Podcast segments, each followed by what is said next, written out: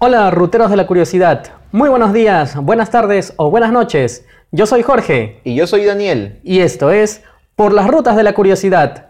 Bienvenidos. Cause he gets up in the morning and he goes to work at nine and he comes back home at 5.30 gets the same train every time cause his world is built on punctuality it never fails and he's all so good and he's all so fine and he's all so healthy in his body Nuestro planeta ha sufrido todo tipo de desastres a lo largo de su existencia Terremotos, inundaciones, volcanes pueden cambiar en instantes la faz de la Tierra, pero sobre todo pueden apagar el motor que hace único a nuestro mundo, la vida. Sin embargo, ¿qué ocurre cuando la catástrofe es provocada únicamente por nosotros, los seres humanos?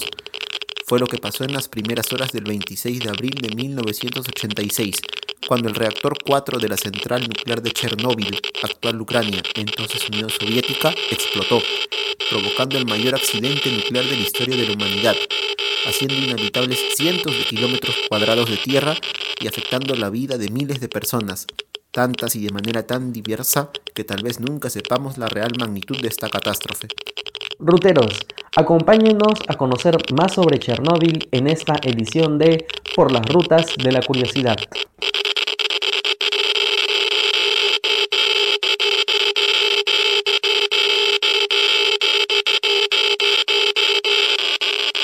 Daniel, ¿tienes listo ya el, todo eh, los accesorios para poder adentrarnos en territorio inhóspito? A ver, pasaremos revista, vamos a ver. Contador Geiger, listo. Listo. Eh, trajes protectores, listo. ¿Qué más? Este, máscaras de gas por si acaso, listo. Estamos listos, aunque esperamos que sea suficiente porque a medida que nos acerquemos más al, a la pata de elefante, que ya vamos a hablar qué significa eso más adelante, pues la radiación va a aumentar y no va a ser nada bueno para nosotros. Sobre todo porque eh, no solamente nos hemos trasladado hasta una zona bastante peligrosa, sino que hemos retrocedido en el tiempo. Hoy día estamos los primeros días de mayo de 1986, así que hay que andar con cuidado porque hoy día vamos a caminar por lugares realmente e invisiblemente peligrosos. En su momento, y no sé si, si hasta la fecha en la que vivimos, que es el 2019, tal vez los lugares más peligrosos realmente de la Tierra para la vida. Sí, por la cantidad de, radiación, que, se llegó a emitir en algún momento, claro. que hoy día, toda, o digamos que en el 2019 todavía existe.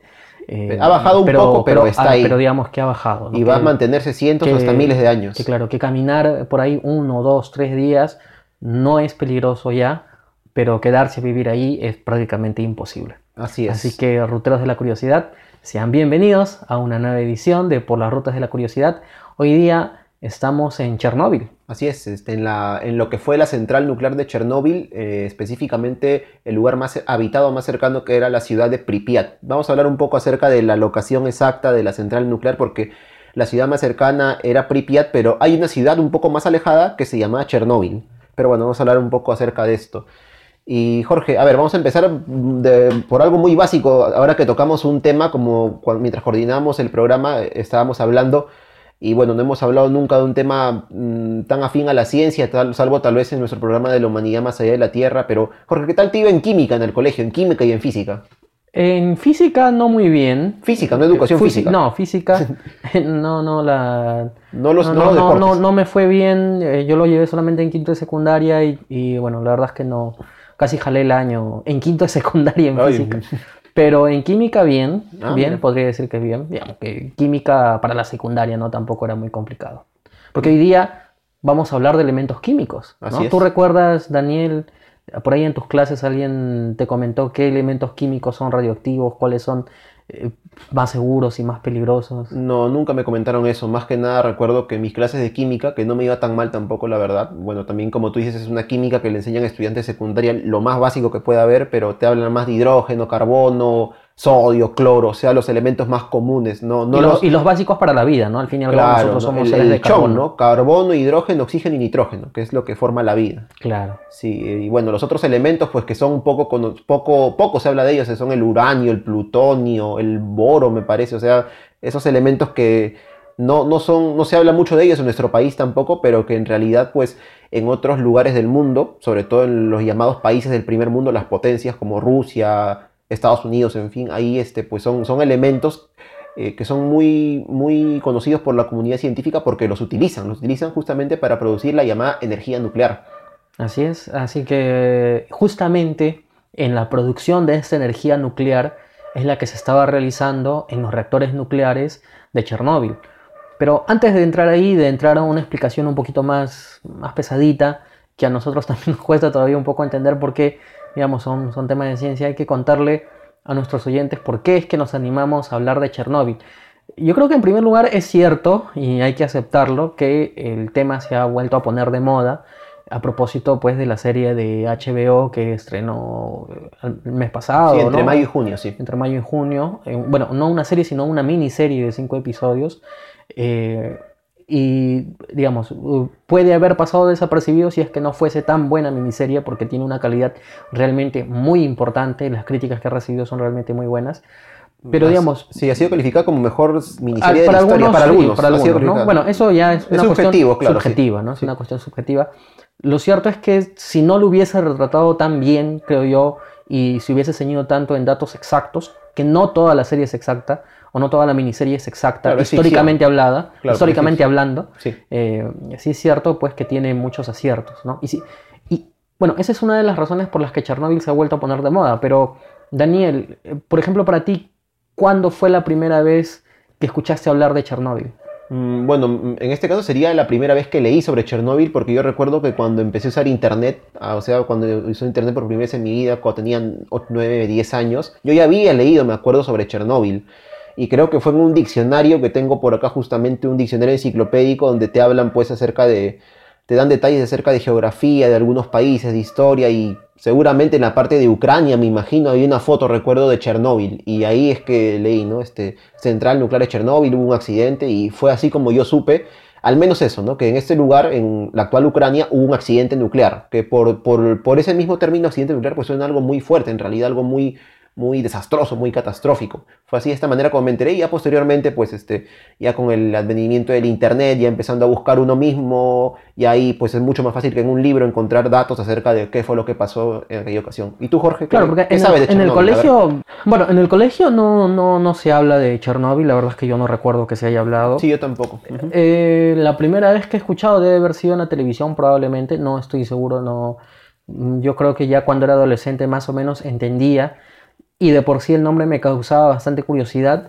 Posteriormente, cuando ya accedí a internet, estamos hablando pues ya finalizando la secundaria, cuando yo ya tenía por fin internet en casa, recién pude averiguar realmente lo que significaba. Habían muy pocos documentales en español en aquel entonces, pero habían, se podían ver. Y digamos que en ese entonces también para mí era un poco complicado entenderlos, pero digamos uno ya entendía que esa había sido una catástrofe de características mundiales. Otro acercamiento eh, que tuve con Chernobyl fue eh, jugando Call of Duty. Mm.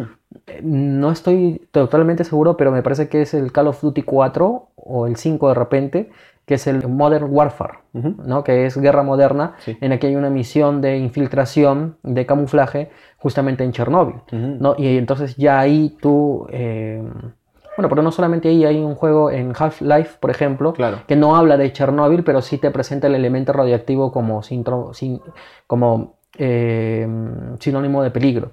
Entonces, eh, son, son pequeñas cosas que, digamos, de alguna forma a ti te van a, te van, te van alimentando de información todavía pequeña, pero que a mí también me, me llamó la atención y ya posteriormente recuerdo, por ejemplo, un episodio de, de Los Cazadores de Mitos, de Mythbuster, en donde se ponía a prueba pues, el mito sobre si las cucarachas podrían sobrevivir un accidente o una, una, bomba nuclear, ¿no? Como, era, como es el mito popular. Y bueno, la, la, sometieron a radiación, e increíblemente no son las cucarachas las más eh, fuertes para sobrevivir a este tipo de acontecimientos, sino son, más bien son las moscas de la fruta, ah, creo recordar. ¿No? Entonces eh, ya por ahí uno va, va armándose al rompecabezas. Solamente para, para terminar, Daniel, eh, ya cuando tuve conciencia, conciencia de Chernóbil debe haber sido hace unos 10 años, que ya supe realmente lo que significaba, lo que significó, mucho mm, me ayudó en ese momento, eh, te lo compartí y, lo hemos vuelto a leer a propósito del programa. Eh, un artículo, dos artículos de la pizarra de Yuri, que es un, muy buena un blog que, que, siempre lo utilizo de referencia. Desafortunadamente Yuri ya no, ya no publica. 10 años también. Pero son, son dos artículos muy buenos. Uno que es Mitos de Chernóbil eh, y el otro que es Los tres superhéroes de Chernóbil, de los que también vamos a hablar hoy día. Así es, Jorge. Bueno, este, yendo un poco, hablando un poco, siguiendo o continuando, conversando acerca de, todo esto que involucra el accidente, el desastre que fue Chernobyl. O sea, en realidad, claro, uno, uno cuando intenta buscar qué fue lo que pasó exactamente, sabemos lo básico, que fue un accidente nuclear, un desastre, en fin, se contaminó todo ya por radiación. Pero cuando tú buscas en alguna página de internet, es difícil encontrar algo que te explique al menos para nosotros que no somos nada entendidos en, en, este tipo de ciencias como son la física nuclear, la química, tratar de entender eh, de, una, de, una, manera sencilla qué fue lo que pasó, porque tú encuentras muchos términos eh, propios de, ese tipo de ciencias que en realidad te, te enredan. Y en este caso, pues sabemos que, como te dije, en Chernobyl hubo un accidente nuclear, pero normalmente, ¿cómo nos pinta la televisión, la sociedad, hasta los dibujos animados como Los Simpson, que tiene que ver con la energía nuclear? O sea, nos pintan como que es algo muy peligroso, que la radiación es algo que tú tocas algo radiactivo y, este, y lo que haces es tu cuerpo empieza a mutar. Es lo, es lo que te, como te lo pintan, que no es del todo en realidad correcto. La energía nuclear está bien, claro, puede ser causa si es mal manipulada de accidentes terribles como el que ocurrió en Chernóbil, como el que ocurrió posteriormente en Fukushima, eh, hace, hace unos años en Japón. Pero, pero también tenemos que entender un poco, y queríamos iniciar el programa hablando de esto, qué es la energía nuclear y en qué también pues, beneficia a la humanidad, porque por algo es que existen estas plantas nucleares, estas centrales nucleares, no solamente para fabricar armas, bombas, que es el lado un poco, poco beneficioso de por qué se crea o por qué se obtiene esta energía, sino que también esta energía pues, puede ser muy útil para la sociedad, porque esta energía una, ventaja que tiene la energía nuclear es que es no contaminante, al menos no de la forma en que conocemos, ¿no? Eh, cuando se genera, por ejemplo, humo y, empieza a mandarse todas estas emisiones de, dióxido de carbono a la atmósfera, la energía nuclear no produce esto.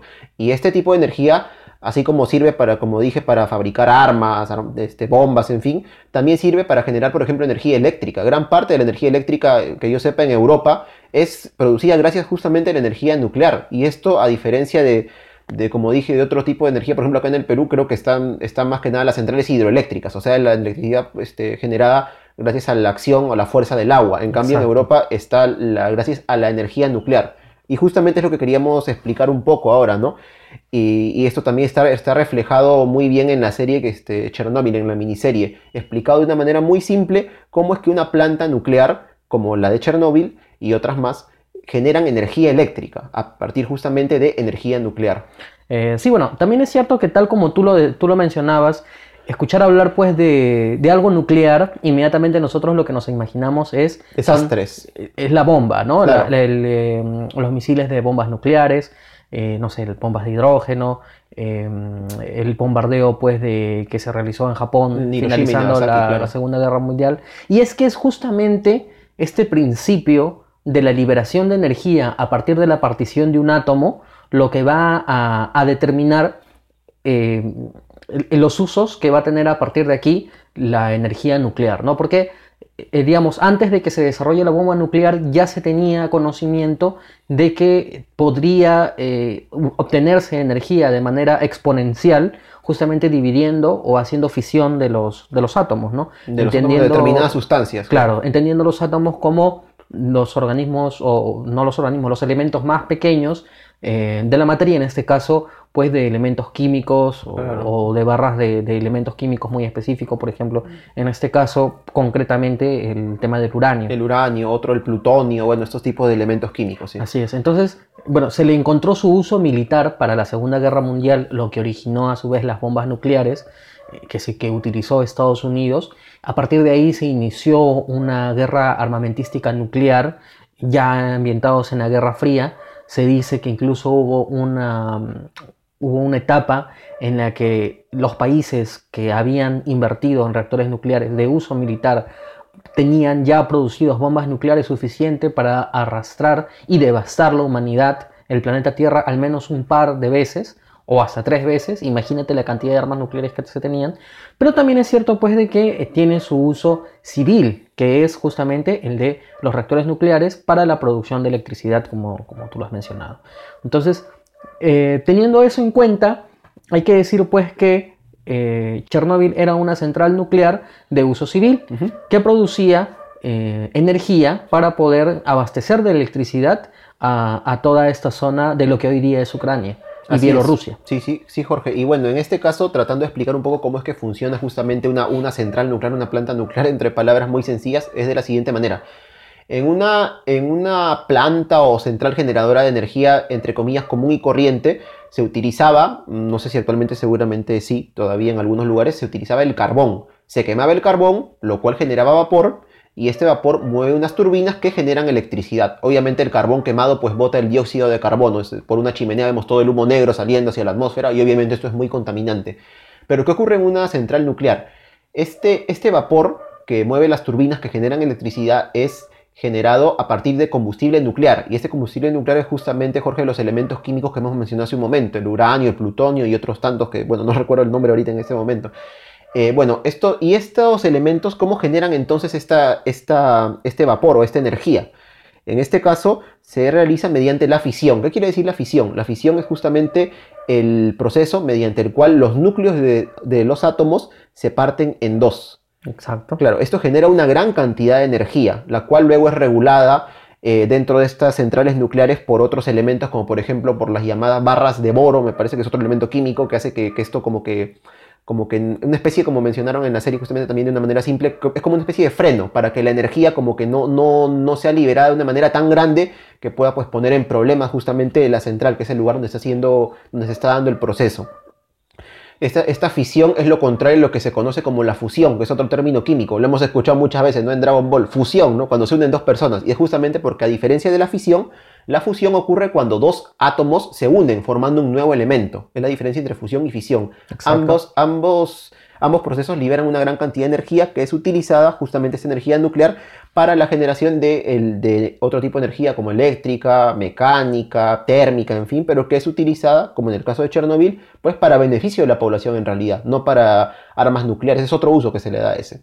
Se puede utilizar justamente para generar electricidad sin contaminar la atmósfera como ocurre normalmente cuando se utiliza carbón para poder generar electricidad. La energía eh, liberada a partir de la fisión que, obviamente se tiene que realizar en un movimiento equilibrado de varias condiciones, ¿no? Porque por un lado, en este caso, está el uranio, que vendría a ser las barras de combustible, y por otro lado están los moderadores de grafito que ayudan a mantener el equilibrio y a disminuir, digamos, que la energía se expanda totalmente. Entonces, mediante este equilibrio se va a producir energía que se transforma en vapor de agua, y este vapor de agua a su vez va a a movilizar unas turbinas que a su vez van a producir energía. Claro. O al menos es como nosotros lo entendemos, porque no, nosotros no queremos, eh, digamos, eh, no, tenemos la oportunidad de, de, ser suficientemente entendidos en, entendidos en el tema.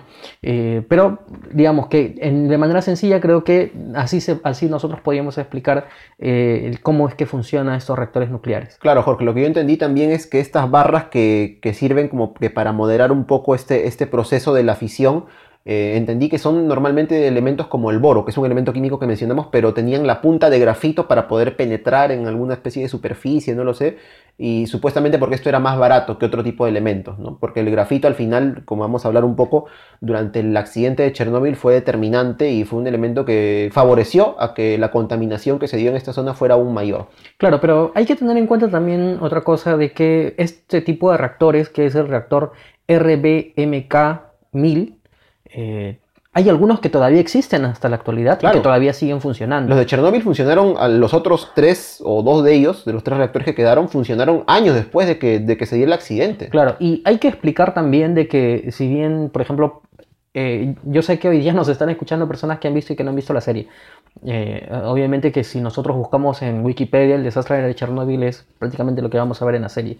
Pero es cierto que, eh, un poquito la serie, eh, explican al final que más allá de la incompetencia de los operadores del reactor nuclear, existió también una suerte de fallo en, eh, digamos, en las condiciones en las que estaba en el reactor nuclear y que de alguna manera eh, hizo inevitable la, digamos, la catástrofe. Claro. Lo que hay que tener en cuenta es que de todas maneras este sí era un reactor nuclear, nuclear seguro, es decir, las, las características que tenía el manual de seguridad que tenía, los protocolos que estaban establecidos para el funcionamiento de este, de este, de este reactor nuclear, estaban justamente hechos para evitar o para o se habían digamos acondicionado a cómo es que funcionaba este reactor y de alguna manera poder neutralizar los posibles defectos que pueda tener, sabiendo las reacciones que podría, que podría tener en determinadas circunstancias, como aquí fue cuando se le redujo, eh, previamente se, se, hizo dejar de funcionar el, el, reactor nuclear. Claro. Entonces,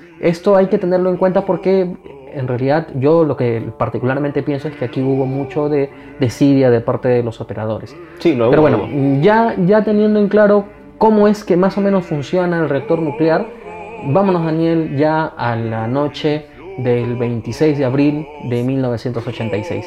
¿Qué pasa el 26 de abril de 1986?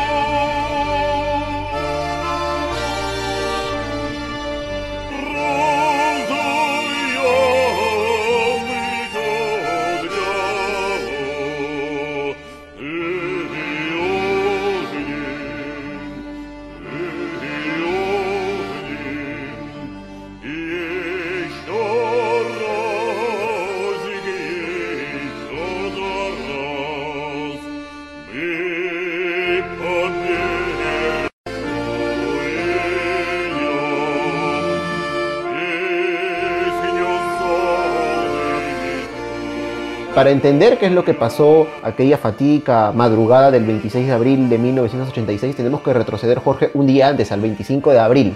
¿Qué ocurría en Chernóbil? Se quería hacer una prueba en este lugar para tratar de entender o de ver cómo funcionaría pues justamente la central una vez que la energía haya bajado y se pusieran en marcha una especie de, motores o de, o de sistema eh, alimentado con diésel que servía como una especie de respaldo si es que justamente la energía, la energía o la potencia eléctrica que hacía funcionar toda la central bajaba.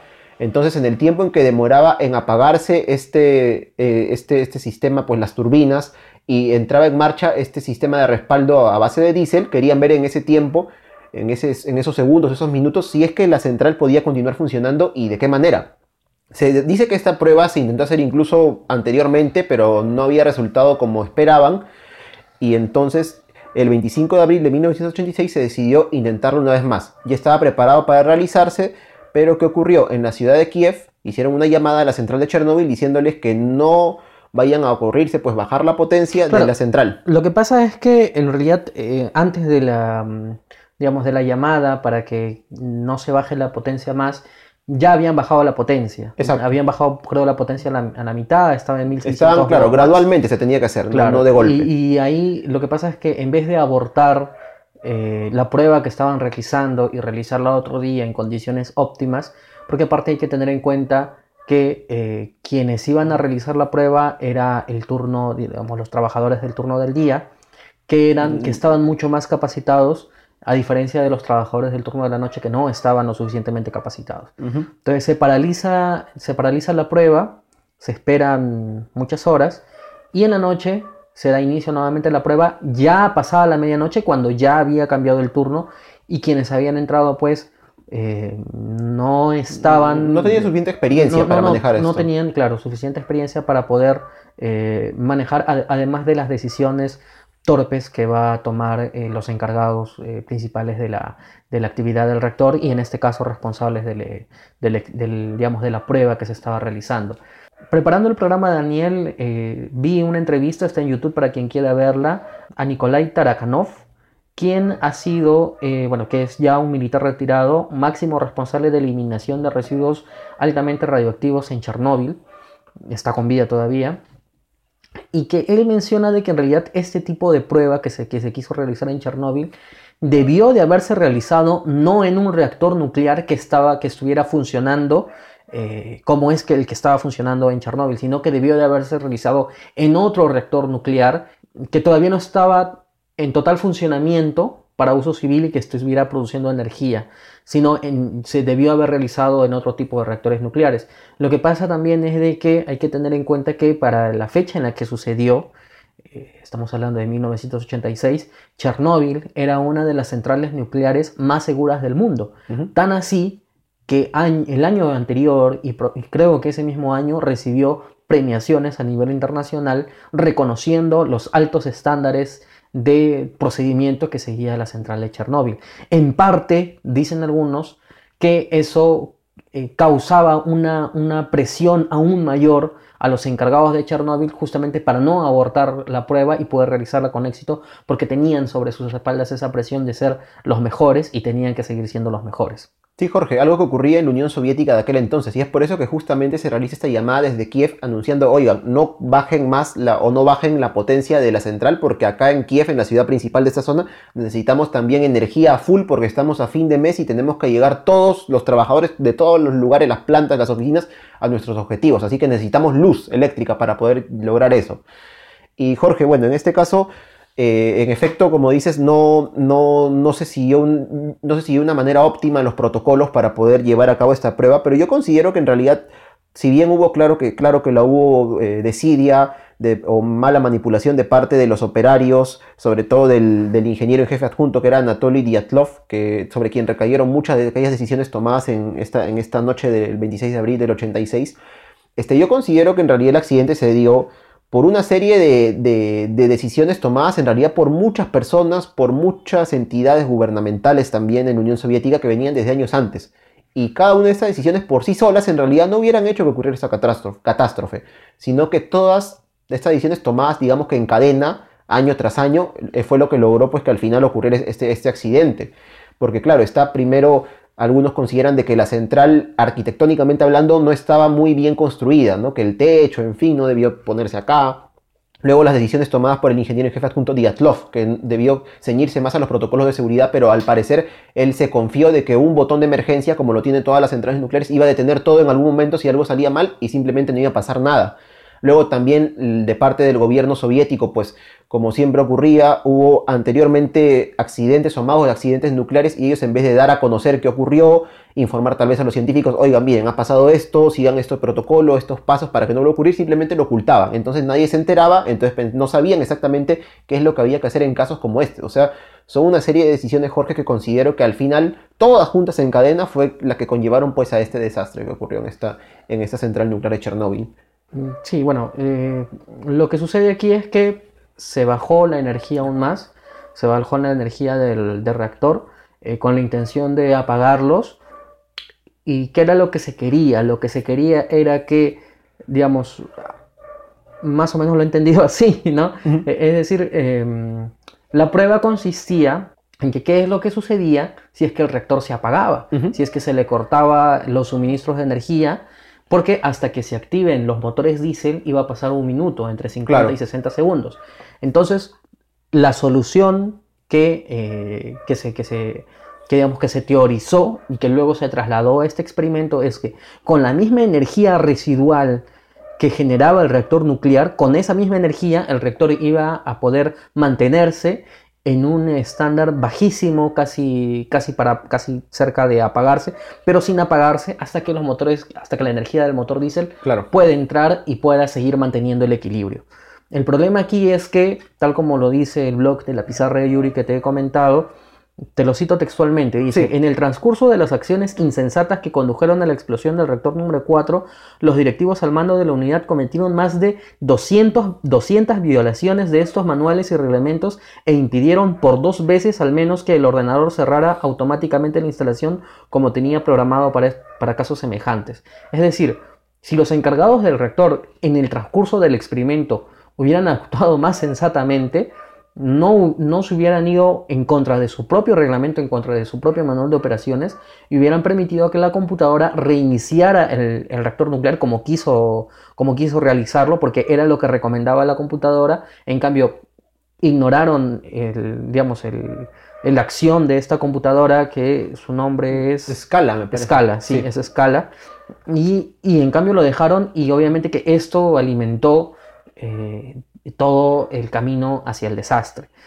Esta inestabilidad va a producir que un elemento químico también se produjera en exceso, que es el Xenón. xenón. Y se va a producir un, un envenenamiento por xenón. No vamos a detenernos mucho en eso. Lo que nos tiene que dejar claros es de que, digamos, para que, la, para que pueda producirse energía a través de esta central nuclear, que a su vez está producida por la, por la fisión nuclear, tiene que existir un equilibrio entre elementos químicos productores de energía y entre elementos químicos reductores o moderadores de esta energía. Exacto, sí. El problema es que aquí, en primer lugar, se causó un desequilibrio en el que los productores de energía quedaron en disminución y más fueron los reductores de energía produciendo este envenenamiento de xenón. Y posteriormente, cuando se quiso nuevamente subir la, la- La energía. la energía del reactor y se quiso reactivar todo, se sacó todos los, casi todos los moderadores manuales existentes, menos 8 me parece, de los 240 moderadores de grafito que hay, De boro y de grafito. de boro y de grafito, se sacaron manualmente, a pesar de que la computadora recomendaba no hacerlo. Y luego, posteriormente, volvieron a introducirlos todos a la vez. Lo, lo cierto es que se produjo un desequilibrio de tal forma que el productor de energía creció en un nivel exponencial en solamente segundos. Y cuando se dieron cuenta del desastre que estaban haciendo, efectivamente presionaron el botón Ah, que, Z5. eh, claro, que efectivamente que, Sí. que eventualmente tendría que haber reiniciado el reactor. Lo que sucedió es que nueve segundos después de esto se realizó la primera explosión y unos segundos más tarde se va a realizar una segunda explosión en la central de Chernóbil pasada la una de la mañana del 26 de abril de 1986. Así es, sí, porque como, como se ve en los testimonios, que incluso del mismo Anatoly Dyatlov se le hizo una entrevista, está subida en internet, está en ruso, pero afortunadamente está subtitulada en inglés al menos, que se le hizo en 1994, un año antes de que falleciera, da a entender, o sea, de que, el- de que está bien, se violaron estos protocolos de seguridad, cosa que no debía hacerse, pero ¿por qué? Porque sobre todo él, que era el, jefe, el supervisor de esta prueba, se confió al parecer mucho en este botón AZ5, que supuestamente iba a detener todo en caso de que estuviera a punto de salir mal, o estuvieran a punto, sé yo, de una explosión, no lo sé. Se suponía que apretando este botón simplemente todo iba a detenerse, pero justamente este elemento, Jorge, el xenón, que envenenó todo el reactor, fue lo que impidió que al presionar ese botón pues en realidad no funcionara o, no, no, no ocurriera lo que ellos esperaban, sino que por el contrario no sirviera de mucho y terminara pues todo explotando. Y bueno, este, la, explosión ocurrió, se dieron cuenta de ello. El problema en este caso es que Chernóbil estaba muy cerca justamente a una ciudad a solo 3 kilómetros de Pripyat. Pripyat era una ciudad muy joven fundada en los años 70 justamente para, para que ahí puedan vivir muchas personas que trabajaban en la central nuclear de Chernóbil, porque aparte de, o sea, explicando un poco el tema de la geografía, el entorno de la central nuclear, a 3 kilómetros está la ciudad de Pripyat, una ciudad muy joven del año 70, como dije, pero a 18 kilómetros de Chernóbil, de la planta nuclear, había una ciudad llamada Chernóbil, que es, es una ciudad muy antigua, que data del siglo XII, siglo XI, o sea, de la Edad Media donde había mucha población en su momento judía, polaca, luego fueron exterminados, pero es por esta ciudad de Chernóbil que a la planta nuclear se le pone pues Central Nuclear de Chernóbil, aunque su verdadero nombre era Central Nuclear Vladimir Ilich Lenin, el primer líder de la Unión Soviética. Sí, sí, sí. Claro, bueno. Y una vez que se construye, se empieza la construcción de la central nuclear, es que se construye la cercana ciudad de Pripyat, donde, como dije, puede, ahí era para que vivan pues, los ingenieros, los operarios de la central nuclear que se estaba construyendo eh, cerca de allí.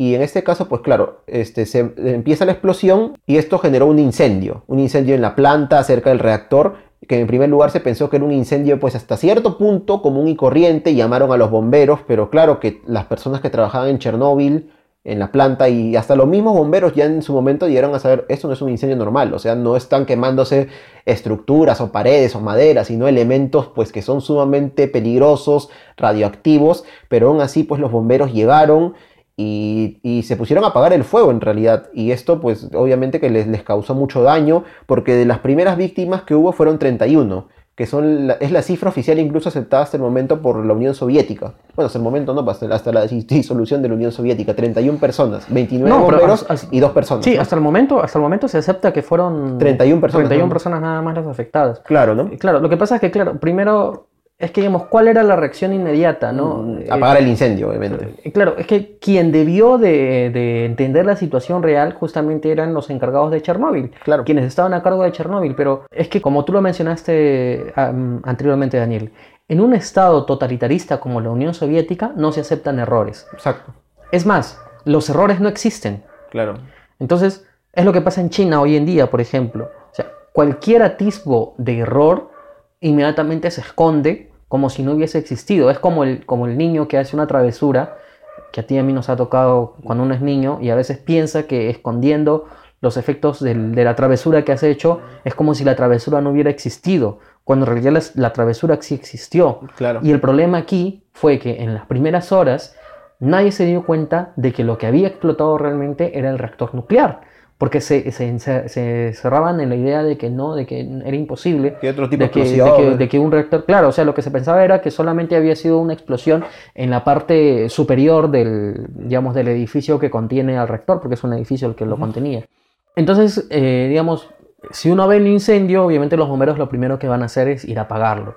¿Cómo apagas un incendio? Con agua. Con agua, ¿no? Entonces, hay que quitarnos el sombrero de todas maneras ante estos bomberos que ante el desconocimiento de lo que estaba sucediendo, eh, que quizás algunos podrían haber sospechado de que, digamos, No era un incendio común no y era un corriente. incendio común y corriente, porque además era un incendio que botaba una luz distinta, ¿no? Una luz muy brillosa. Claro. Cuando se acercaron a apagar este incendio, lo primero que se dieron cuenta es de que mm, en el aire hay un sabor a metal, ¿no? Entonces se formaban sedimentos en su boca. Claro, la piel sentías como agujas, dicen, es el efecto de la radiación. Exacto, sentías como mil agujas que te- Náuseas, todo. eh, y de todas maneras se mantuvieron ahí para querer apagar el incendio.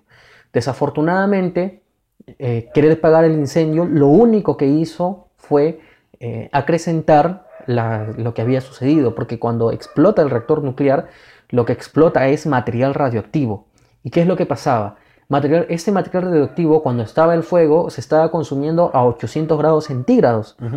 El agua, como sabemos, alcanza su ebullición tan solo a los 100 grados centígrados. Entonces, ¿qué pasaba con todo el agua que estaban botando? Se evaporaba. Se evaporaba. ¿Qué pasaba con este vapor? Era vapor radioactivo que soplaba Hacia todas direcciones, hacia- todas direcciones, pero creo que el viento en, en ese entonces soplaba hacia el occidente. Claro, siguiendo lo que, lo que, donde venga el viento, simplemente. Claro. Y muchas personas, eh, ante la explosión y lo llamativo de lo que estaba sucediendo, como en cualquier accidente, lo único, lo, lo primero que uno agarra y es eh, sale a la calle a ver qué es lo que está sucediendo. Que no debería ser, pero. que no debería de ser, pero digamos es la reacción natural. Sí. Y, y muchas de esas personas, pues en esos primeros instantes recibieron mucha radiación, como es por ejemplo el caso no probado, pero, pero sí que algunos sostienen que es cierto del, del puente de, Pripyat. Pripyat. Sí, Jorge, es un, es un puente, bueno, que está cerca o entre la ciudad, más o menos debe estar entre la ciudad y lo que fue la planta nuclear, en donde se dice que apenas ocurrió la explosión, a cerca de la medianoche, pues mucha gente, muchos curiosos, justo como nosotros, por la ruta de la curiosidad, se acercaron al, puente para poder vislumbrar mejor el accidente. Y bueno, yo te digo que en realidad, en realidad estamos de acuerdo, creo que es un, un acto irresponsable, porque sabemos que cuando hay un robo, un accidente, un incendio, lo, lo que debemos hacer es alejarnos, en realidad, ¿no?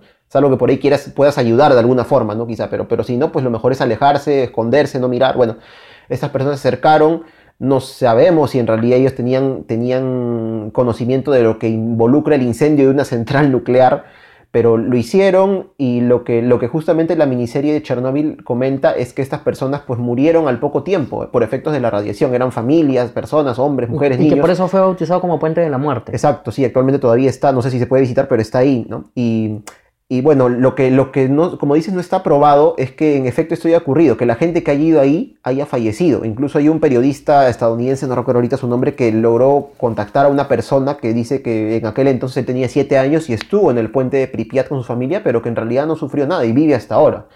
Eh, bueno, no se sabe en realidad, como te digo una vez más, qué es lo que ocurrió con estas personas. De repente, hasta si estuvieron allí, cuántas fueron. Porque en efecto, supongamos que ya, que estuvieron ahí y murieron al poco tiempo. Es muy probable que en toda la Unión Soviética, pues simplemente estos archivos, estos documentos que certificaran la muerte de estas personas, pues hayan desaparecido. Era un estado totalitario y actualmente ya no se sabe nada. Lo otro es que no haya habido nadie y sea un mito. Lo otro es que en efecto haya habido gente, pero que no haya el efecto de la radiación sobre ellos no haya sido tan fuerte y hayan podido vivir sin problemas tal vez hasta el momento.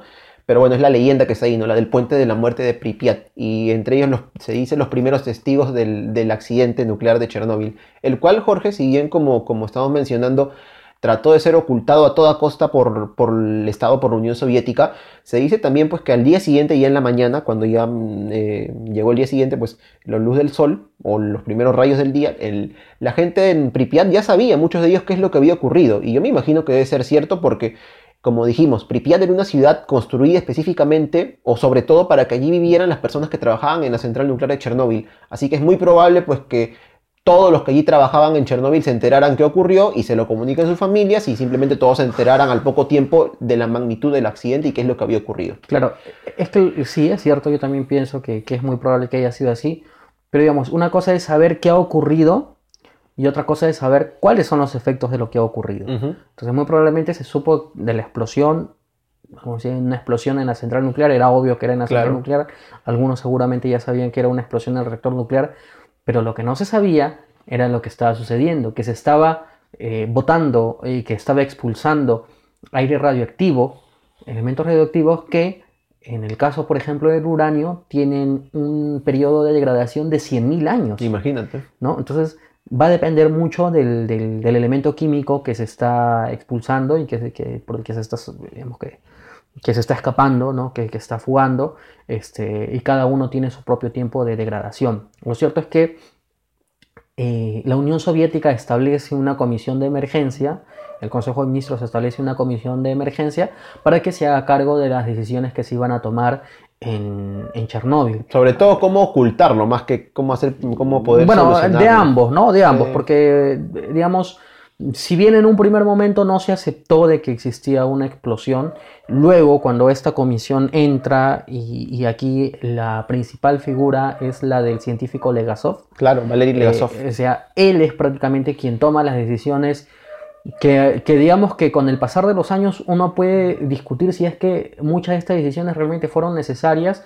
o si fueron prudentes o imprudentes, pero una de sus primeras luchas fue poder pues justamente evacuar a todas las personas de Pripyat y de las localidades cercanas. Lo triste es que la negación de la Unión Soviética alcanzó las primeras 36 horas, porque en esas 36 primeras horas simplemente no aceptaron de que había existido tal, digamos, tal, catástrofe, tal accidente, y, se negaron en un primer momento a evacuar a las personas. Ya luego, entendiendo bien la situación, evacúan a toda la ciudad de Pripyat y los alrededores, y aquí se produce pues, eh, digamos, esto que es que les dicen a las personas que solamente van a evacuar por un par de días por su seguridad y se esconden un poco la información, el mismo Legasov esconde la información a las personas, porque además yo lo entiendo, ¿no? Esto yo sí lo entiendo, porque si tú les dices a las personas que van a evacuar de por vida y que ya nunca más van a regresar, Uy, pues, olvídate, qué alboroto se va a armar. Pues. Se armaría un caos, van a querer sacar todas sus cosas eh, y no era esa la idea. Entonces le dicen solamente saquen sus documentos más importantes, que vamos a evacuar por un par de días por su seguridad, pero son ciudades que hasta el día de hoy están abandonadas, porque ya no se pueden, al menos por ahora, habitar, que sí se pueden visitar, sí se pueden caminar, incluso hoy día hay casos de personas que van a, a, robarse cosas de las casas abandonadas. Eh, digamos, incluso hay videos de, digamos, de estos estos buitres, por, por llamarlos así, eh, digamos que se puede hacer eso porque la radiación ha viajado, pero, digamos, ha bajado, pero digamos ya, ya han pasado más de 30 años, pues claro. no, no, no, es, no es tampoco poco tiempo.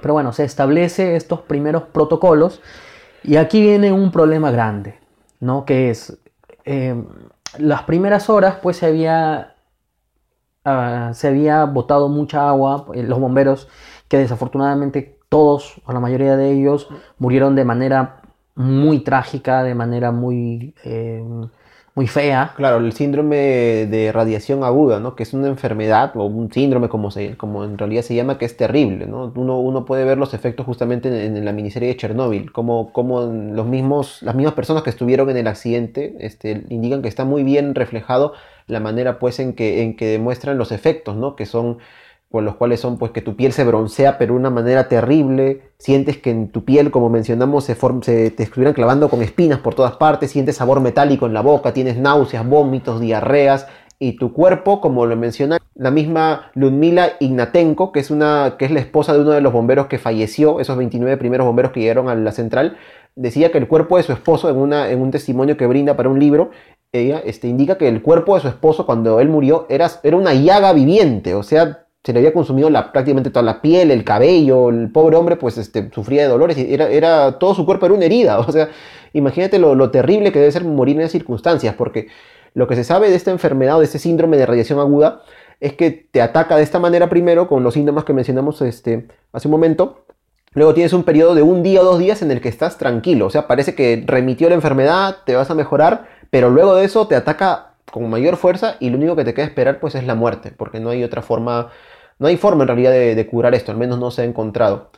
Y Jorge, ahora que mencionabas este, justamente el tema del hermetismo con el que tocó la Unión Soviética en un primer momento este, este accidente al, al, querer ocultarlo, no decir qué ocurrió, quería, quería mencionar dos cosas. Lo primero es que tengo entendido que en realidad la Unión Soviética se vio forzada a hablar qué fue lo que ocurrió en, luego de las 36 horas, porque en países como en Suecia, creo que también en Alemania, es que se enteraron pues que venían, había una especie de radiación un poco mayor a la normal, dijeron, ¿qué pasa, no?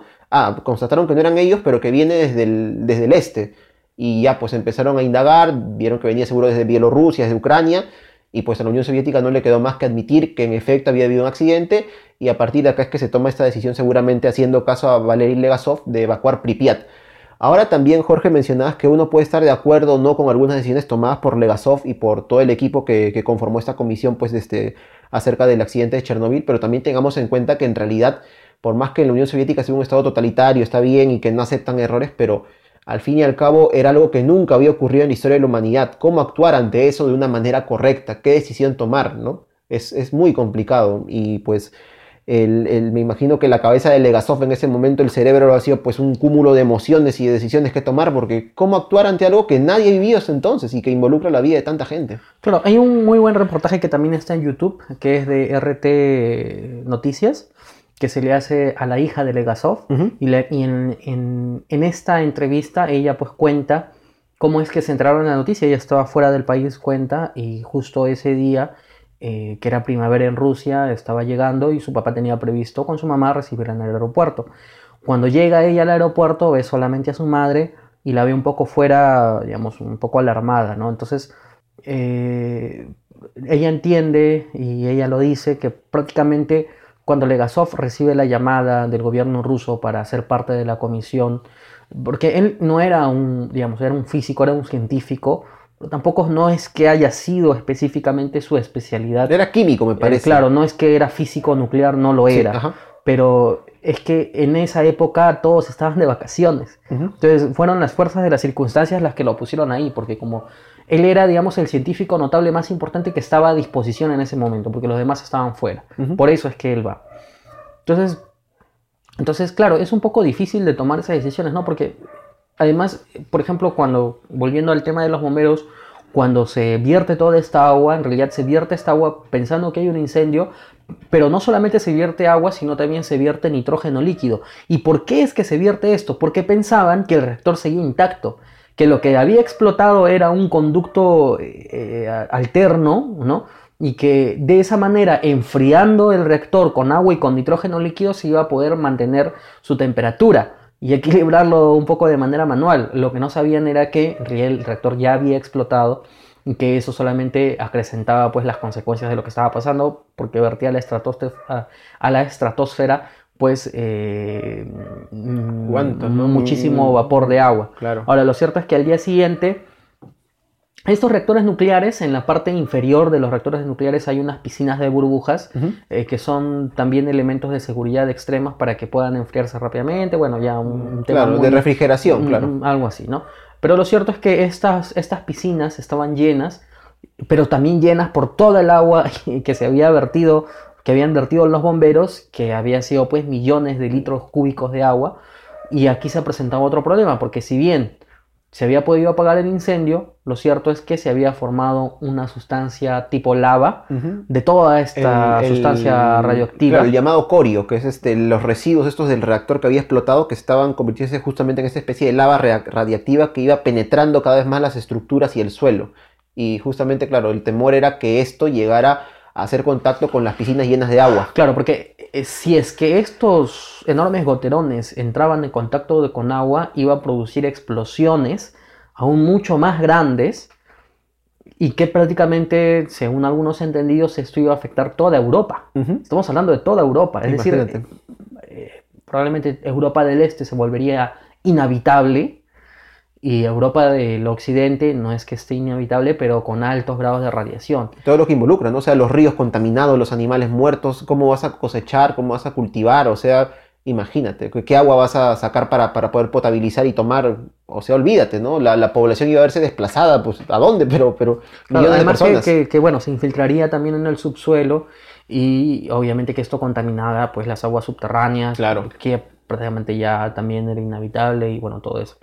Entonces, la decisión que, que, se tomó era justamente la de vaciar estas piscinas. Claro. Ahora, en circunstancias normales, solamente basta con ordenarle pues al ordenador escala que vacía las piscinas y vaciaba las piscinas. Claro, abriendo una válvula de esta manera remota, electrónica, simplemente. Claro, el problema es que escala estaba fuera de funcionamiento por la explosión y que estas válvulas estaban debajo del agua. Entonces, ¿qué pasa?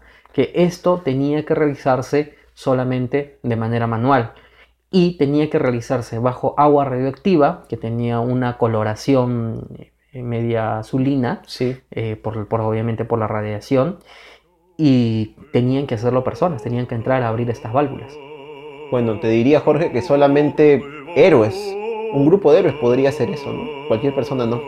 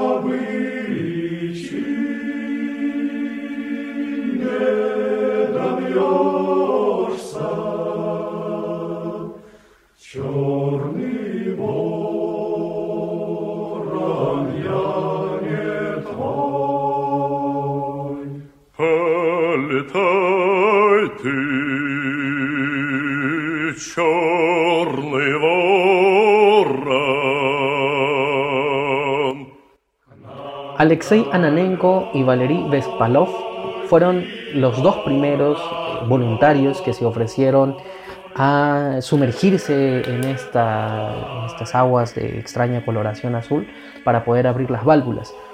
Ambos eran ingenieros que trabajaban en la central de Chernóbil, así que de todas maneras ellos sabían que al introducirse aquí pues estaban corriendo un gran riesgo por la radiación que existía se sometieron a 5.000 Röntgens por hora, que eso, digamos que es una cantidad importantísima, eh, pero bueno, es lo que ellos mismos decidieron. Y ya cuando se estaban alistando, ambos eran padres de familia, tenían hijos. Cuando, cuando se estaban alistando se dieron cuenta pues que alguien necesitaba alumbrarlos eh, con una lámpara subacuática y es aquí cuando aparece el tercero, de, el tercer voluntario que es Boris Varanov que también se une con ellos si no tenía familia, y pues juntos se introducen, caminan eh, un kilómetro, un kilómetro, y un kilómetro 200 metros, eh, y para recién sumergirse, y logran abrir las válvulas. Contado así, digamos, no parece tan extraordinario, pero es que su acción determinó que la catástrofe no fuera aún mayor. Hay algunos que, que incluso dicen que salvaron Europa eh, yo diría que muy probablemente sí, ¿no? es decir, salvaron de una catástrofe mayor que iba a producir una radiación extrema. Es decir, si solamente con lo que sucedió la radiación llegó hasta Brasil, porque medidores en Brasil lograron eh, captar la, la, radiación, ah, estamos hablando de Brasil, que se cruzó todo el Atlántico, Imagínate lo que hubiese pasado si, si nuevas explosiones se originaban eh, a partir de la caída del corio en el agua que estaba almacenada en estas piscinas. Bueno, ellos lograron su cometido, abrieron unas válvulas, toda esta agua se pudo desembocar en un depósito seguro hecho para tal fin. Y aquí, se, digamos, la leyenda normalmente Estamos hablando incluso hasta hace 10 años o, más, incluso, no sé, fines de los 90. La leyenda parte de la historia, porque la, la historia real es. La, historia real es hasta donde la hemos contado, ¿no? Y luego la leyenda dice de que en realidad nunca salieron, algunos dicen que nunca salieron, que murieron ahí nada más en el agua porque ya no pudieron soportar la radiación, otros dicen que sí salieron y que luego fallecieron en hospitales de Kiev y Moscú. Pero lo cierto es que eh, digamos, como siempre en Rusia es un poco difícil seguirle el rastro a muchos de estos, Sí. de estos personajes que hacen historia, ¿no? Lo cierto, hasta donde yo he leído, es que fueron condecorados, incluso uno de ellos recién falleció en el 2005 de paro cardíaco, que en en realidad de los otros dos, la verdad es que yo particularmente no he encontrado información, sé que para la serie contactaron con uno de ellos, me parece que, que incluso eh, les Green- explicó cómo sí. había sido eh, este, todo este Sí, tuvieron declaraciones, sí. Sí, bueno, y, y entonces está ahí. Yo particularmente, yo creo que sí debemos de entender el heroicismo, porque digamos, ya en estas circunstancias, y te lo comentaba Daniel cuando estábamos preparando el programa, en estas circunstancias prácticamente ser héroe ya se había convertido en algo cotidiano para todos los que visitaron Chernóbil y para más de los 600.000 y set- o set- 750.000 personas que llegaron a visitar más adelante para convertirse en liquidadores soportando la radiación. Muchos de ellos desarrollaron cáncer, otros no. Este, pero meterse en aguas que en ese momento no se sabía qué, tan, qué tanto efecto radioactivo pueda tener. Pero que eran reactivas, se supone que te iban a hacer daño de todas Pero formas. claro, y, y sabiéndolo, porque además no es que eran personas ajenas, sino que eran personas, uno de ellos incluso colaboró en la construcción de Chernóbil y sabía dónde estaban las válvulas, es decir, estaban totalmente conscientes a lo que se estaban exponiendo y aún así no dudaron en exponerse para poder realizar este acto heroico y a su vez salvar a muchas personas. Así es, y bueno, el tema del agua de un color azulado, seguramente alguna vez lo hemos visto cuando se quiere graficar en algún, en algún medio como en internet o la televisión, cómo es que un elemento es radiactivo, ¿no? Se ve el agua de color medio azul, celeste, comparándolo muy, muy básicamente es algo así como el color del Powerade sabor mora, ¿no? Más o menos de ese, de ese color. Y esto, esto ocurre por un fenómeno muy curioso llamado la radiación de Cherenkov, que en realidad es una onda electromagnética eh, que se da porque algunas partículas, por ejemplo electrones, se mueven más rápido que la luz. Ahora tú miras, ¿qué? ¿Se mueve más rápido que la luz? Lo que ocurre es que sabemos que nada supera la velocidad de la luz, que es lo más rápido que hay, pero en el vacío. En cambio, en el agua o en elementos aislantes como el agua, esta luz o estas, partículas, algunas de ellas al- alcanzan una velocidad que es superior a la de la luz, porque la velocidad de la luz baja en este tipo de medios como el agua. El agua pura que es aislante. Ahora tú miras, pero el agua conduce la electricidad. ¿Cómo dice que el agua es aislante?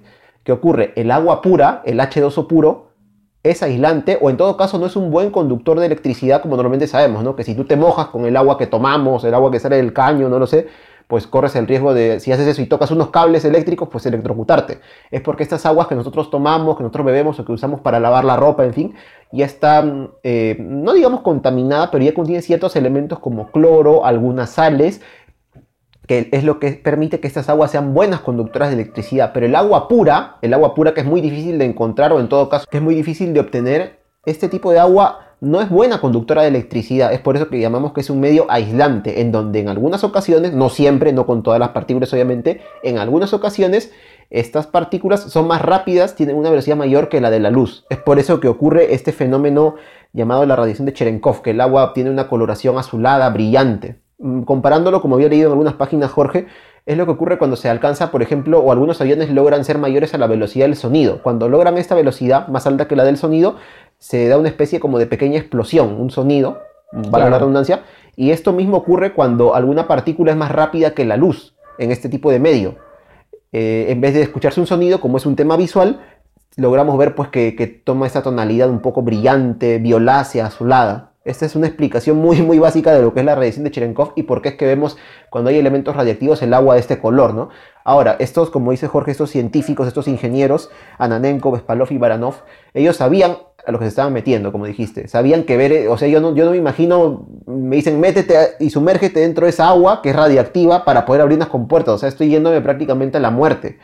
Pero bueno, afortunadamente, por lo que se ve, pues el, el heroicismo de estas tres personas se vio compensado, pues qué de mejor manera que pudiendo vivir todavía muchos años, ¿no? Seguramente, qué mejor, qué mejor regalo que ese, pues, este, hacer este, este acto heroico que puede llevarte a la muerte, pero que al final no te lleva a eso, sino que te permite vivir más tiempo, disfrutar de tu familia, de tus hijos, tu trabajo, que al final, pues qué mejor manera de continuar que esa. Qué mejor premio que ese. Sí, bueno, interesante y sí grafica muy bien por qué es que ellos al final vivieron todavía y no, no terminaron falleciendo. De todas maneras, Daniel, digamos, para terminar de cerrar esta idea, eh, digamos, para que quede bien claro a quienes nos están oyendo, estamos hablando de la luz, eh, digamos, de que esta, este, este, esta coloración que tiene el agua por, por la radiación que se mueve más rápido que la luz, es en el medio eh, que estamos hablando del agua. Claro, porque como, como mencionaste un rato, Jorge, o sea, el- sabemos que lo- la luz es lo más rápido que hay, pero en un espacio ideal que es el vacío. Ahí es que la luz no hay nada más rápido que eso, pero en espacios como el agua, el agua, en este caso, elementos aislantes como el agua pura, ojo, no cualquier tipo de agua, este tipo de elementos como el agua pura, es que hay puede, o puede haber partículas, que no son muchas, que son más rápidas que la luz. Solo en este determinado medio con esta determinada característica. No es siempre, ¿no? No es que, por ejemplo, tire una partícula de un metal en agua pura y, va a ser más rápido que la luz en la vida, ¿no? es una cosa que no siempre se da, pero que es una forma de ver la radiación. Mm, no está, muy bien, interesante. Sí, interesante. Nunca pensé encontrar algo así, pero bueno. Sí, interesante, interesante. Y bueno, eh, producido pues todo esto de Chernóbil, ¿qué es lo que se iba a hacer? A ver, eh, la explosión hizo que los moderadores de grafito, eh, que también contenían boro, fueran expulsados eh, en los niveles superiores del reactor número 4. Y el problema es que qué hacían con, con todo este material radioactivo que estaba en los techos. Eh, La solución más práctica que se tuvo es que se tenía que arrojar todos, todos estos escombros de material radioactivo hacia, la propia, hacia el propio reactor que seguía consumiéndose. Veamos que ya había un poco menos de peligro. Y, y a, pa- y a la par que se hacía esto, también se, eh, se encontró una solución, entre comillas, que tenían que cavar un túnel por debajo del reactor este, para, para hacer una especie de cámara, para poder contenerlo. Bueno, al final lo del túnel fue por las puras porque no, no, no se llegó a Sí, utilizar. Eh, desafortunadamente fue una de las malas decisiones que se tomó en ese momento, porque obviamente se expuso a muchas personas que trabajaron en la Claro. mina y se hizo por las puras. Hay algunos otros que dicen de que el haber eh, tumbado los escombros hacia la boca del reactor también fue un error que no debió de haberse hecho, sino que debió de haberse traído, que ya existían para entonces, unas especies de contenedores eh, y de esa manera poder extraer el material radioactivo de los escombros y luego ya eliminarlo en un cementerio radioactivo. Lo cierto es que se optó por botar todos estos escombros eh, al reactor y lo primero que se quiso hacer fue pues con, con robots, claro, ¿no? con sí. robots. Que sería lo, eso es lo más sensato, obviamente, para no exponer una vida humana. Pero Claro, el tema, pero justamente el tema es que la radiación no permitía que los robots Exacto. trabajaran, ¿no?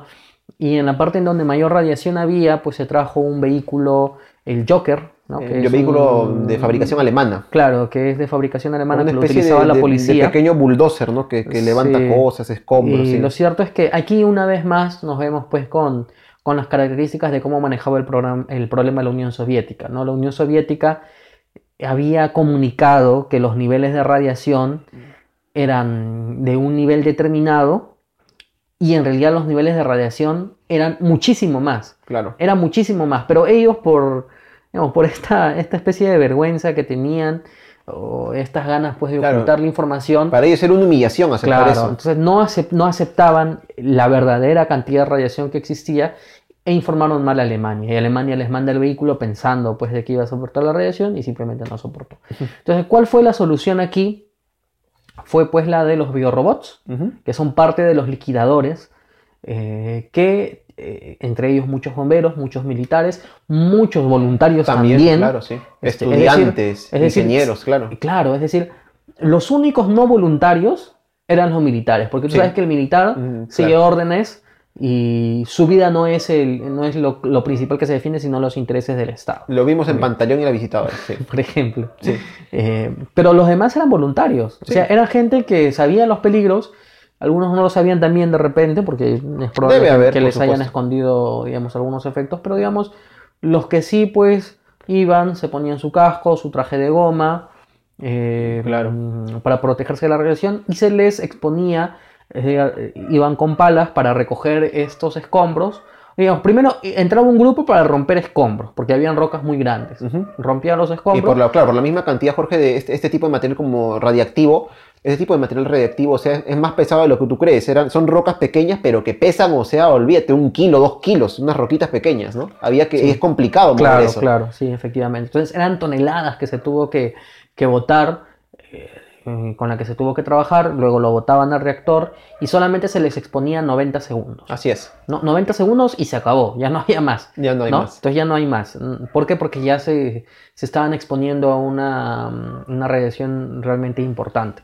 Entonces, de esa manera es que empezó a realizarse el trabajo y luego vinieron los liquidadores que de alguna manera barrieron toda la ciudad, barrieron también el, El- el- los la- escombros, la, la propia central nuclear Sí. y muchas de estas personas pues terminaron obviamente con cánceres, sobre todo los que subieron a los techos. Se dice pues que muchos de ellos al salir de los techos eh, prácticamente terminaban con diarreas, con vómitos. Efectos de la- del efectos síndrome de la- radiación. Claro, entonces mira tú, qué, qué, qué difícil debe haber sido la situación, pero de todas maneras la valentía de las personas que asumieron la responsabilidad, a diferencia de los políticos, ¿no? Que en vez de asumir la responsabilidad en un primer momento, lo que quisieron fue esconderlo, esconderlo. Los ciudadanos de a pie, los ciudadanos rusos o soviéticos, asumieron pues la responsabilidad de que, de que tenía que hacerse eso, ¿no? Claro. Que más allá de, las, del, digamos, de los efectos o de lo que podía pasar, había que hacerlo y lo tuvieron que hacer. Claro. ¿no? Y bueno, al Claro. final fueron más de medio millón de personas que pasaron por Chernóbil en, en la ayuda de la liquidación, eh, eh, es decir, Claro, de, todo tipo. la limpieza. No solamente, Jorge, en este tema de limpiar los escombros de la central, sino, por ejemplo, lo que hicieron algunos, o lo que fueron mandados a hacer algunos soldados, que era que los animales que habían en la ciudad de Pripyat, que ya estaba abandonada, o sea, ya no había seres humanos ahí, pues quedaron los animales, las mascotas, animales domésticos, animales silvestres, algunos. Pero la orden fue en realidad acabar con todos estos animales porque ya estaban contaminados por radiación. Y bueno, ¿qué podías hacer? La orden que se les dio fue de matar a todos los animales que habían allí, ¿no? Algo terrible, pero no sé, no sé si decir que se debía hacer o no, no soy muy entendido en eso, pero bueno, se tomó la decisión de hacerse y alguien tenía que hacerlo. ¿Quiénes fueron los encargados? Pues los soldados, no había otra opción. Bueno, eh, digamos, esto en términos sencillos, de acuerdo a como nosotros también podemos contarlo, que lo hemos entendido primero, digamos que, el- que el- que lo de Chernobyl ya lo conocíamos, pero de todas maneras estos días hemos estado leyendo mucho, Daniel. Y viendo la serie. Eh, sí, también hemos visto la serie, Claro. hay que decirlo, y muy buena serie. Hablaremos un cachito de eso al finalizar. Eh, bueno, estas fueron las decisiones que se tomaron. Afortunadamente, esto originó pues que muchos de, o digamos, los reactores eh, parecidos de la misma serie de los que existían en Chernobyl puedan ser corregidos en cuanto al- a las deficiencias que tenían, porque una de las deficiencias era que este reactor, cuando, cuando disminuía su, su capacidad energética, eh, producía mucho vapor dentro del mismo reactor. El llamado vacío, que es el Claro, vapor. exacto, ese vacío, ¿no? Esa reactividad eh, que Ese- se llama vacío, sí. no, no- no me acuerdo su nombre. Sí. Entonces, a diferencia de otros reactores, el porcentaje de vacío era mucho mayor. Esto fue lo que se corrigió a partir de, de Chernóbil y obviamente también pues el tema de, de- de instruir mejor al personal porque Por supuesto. si es que la- estas personas fueran sensatas, hoy día no hubiera existido Chernóbil, no estuviéramos hablando de Por eso. supuesto. Pero bueno, son cosas que, digamos, es un accidente humano en este caso, a diferencia de Fukushima, por ejemplo, que fue un accidente natural. Claro, o sea, claro. se Pero dio por- también hay una responsabilidad humana ahí Sí, en el sentido de dónde se construyó esa central nuclear. ¿no? Claro. O sea, eh, ¿cómo vas a construirla ahí en el Pacífico sabiendo pues, que Japón es el país eh, sísmicamente hablando más, que, recibe mayor cantidad de terremotos al año Claro. y que obviamente eso produce tsunamis? Bueno, Claro, por algo son accidentes, como te dije en bloques anteriores, Jorge. O sea, son pequeñas decisiones que toma cada persona que por sí solas tal vez no pueden, no pueden ocasionar pues una catástrofe, pero unidas todas es que generan pues el desastre, el accidente. Claro. Y bueno, hace algunos años, en el 2016 puede ser, se colocó un- una especie de sarcófago Claro, que costó 2 mil millones de dólares. O de si euros, mal no no recuerdo. O 2 mil millones de euros de repente, no sé. es mucho, es Eh, un poco de digamos, ya, ya ahora es Ucrania, pues no nace Claro. entonces era la Unión Soviética perteneciente a Rusia. Como sabemos, años después la Unión Soviética va a desintegrarse. Claro, en el 91, sí. Algunos dicen, Daniel, no, no sé tú qué tan que, que conoces más de, de Rusia que yo. Algunos dicen de que el desastre de Chernóbil contribuyó mucho a la desintegración de la Unión Soviética, porque perdió mucho, Mucho de la, prestigio. mu- mucho de la imagen que tenía. No sé, ¿tú qué opinas? Bueno, obviamente no fue, no fue el motivo, pero debe haber sido parte de todo el, toda aquella decadencia pues, en la que ya venía la Unión Soviética, por la que finalmente pues, este, la, este estado se desintegró al final. Aunque, aunque tengamos en cuenta pues, que la actual Federación Rusa en realidad es una especie de continuación de la Unión Soviética, muy Claro, parecida pero, a China. pero ¿no? ha perdido ya pues un montón, ¿no? O sea, No. o sea, hoy día se ha Claro. recuperado, eh, pero... No es la segunda potencia del mundo como No, lo era en aquel tiempo, claro, ¿no? Digamos que, que, que otra vez como que está volviendo a surgir, pero de todas maneras, pues todo el territorio que perdió, eh, Claro. sé. O sea, está como para, para verlo. Y hay que, decir, hay que decir también de que el accidente de Chernóbil se dio en una situación política que se le denomina la perestroika. ¿no? que sucedió en la Unión Soviética, en la que se intentaron realizar algunas reformas justamente para modernizar el Estado soviético. Claro, Jorge, porque esta, esta Unión Soviética no era la Unión Soviética de Stalin, en No, donde realmente no, no, contradecías algo y te mataban, literalmente, Claro, ¿no? Era, era, si bien era un Estado aún autoritario, hasta incluso totalitario, pues no era igual la, la, este, la, la forma de gobernar, había un, poco más de libertad a la, a la Unión Soviética de la Segunda Guerra Mundial, en los años 50, cuando Stalin aún estaba en el poder hasta el 53 que murió, este, pero igual, o sea, el, este, este, esto, esto, el mismo Mikhail Gor- Gorbachev lo dijo en algún momento, este, que para él uno de los principales motivos, como dijiste, de que la Unión Soviética haya caído justamente en el accidente nuclear de Chernóbil, que puede ser, ¿no? O sea, como yo, yo, yo no comparto del todo porque no creo que esa sea la principal razón, o sea, es parte de una serie de otros motivos económicos, políticos, ya involucrados tal vez con la misma ideología del Estado soviético, que hicieron que finalmente pues esto no tuviera más más solución pues que desintegrar el Estado y, y, digamos que refundarlo en lo que actualmente es la Federación Rusa. Así es. Bueno, de todas maneras, eh, antes de pasar a, o a unas consecuencias, digamos, un poco menos directas o más bien indirectas, hay que dedicarle, Daniel, algunas palabras pues a- al que se hizo responsable de este accidente, en, en el sentido no que él haya tenido la culpa, sino que manejó diga, sobre sus hombros, se depositó toda la responsabilidad de poder encontrar o de decidir cuáles, cuáles eran las acciones que se tomaron días después de, Cher- de- de lo que sucedió en Chernóbil, la evacuación de la ciudadanía, la excavación del túnel, eh, la, in- la implementación pues, de los biorobots y todo lo que se decidió pues, fue Legasov. Claro. Desafortunadamente Legasov, que para entonces era una persona joven, estamos hablando de que tenía cuarenta y tantos años, no era, no era muy mayor, que tenía su familia, eh, como lo cuenta su hija prácticamente cuando, como que cuando se le dio esta tarea, él entendió de que esta tarea incluso iba a consumir prácticamente su vida, no solamente por la radiación a la que se expuso, sino por, por el grado de responsabilidad que esto, que esto implicaba. ¿no? Entonces su hija cuenta que a partir de que él se fue a Chernóbil, no fue él nunca más quien, quien era. ¿no? Y a partir de ahí él intentó realizar algunas reformas importantes en la comunidad científica, en el Instituto Nuclear propiamente de Rusia, pero que no llegaron a, buen término. Algo que muchos no saben es que el 27 de agosto del 87 Legasov, eh, que fue internado en, en un hospital, creo que en Kiev o en Moscú, no estoy seguro, eh, producto pues de la, de la intensa radiación que había tenido, que ya había estado internado recuperándose, eh, pues él va a intentar suicidarse en el hospital Claro. porque él tiene mucha depresión con respecto, sobre todo lo que yo creo, Daniel, lo que a él le deprimió fue las decisiones que él mismo tomó, entre otras cosas. O sea, él siente de que, de que algunas de las decisiones que él tomó le costaron la vida a miles de personas. Claro.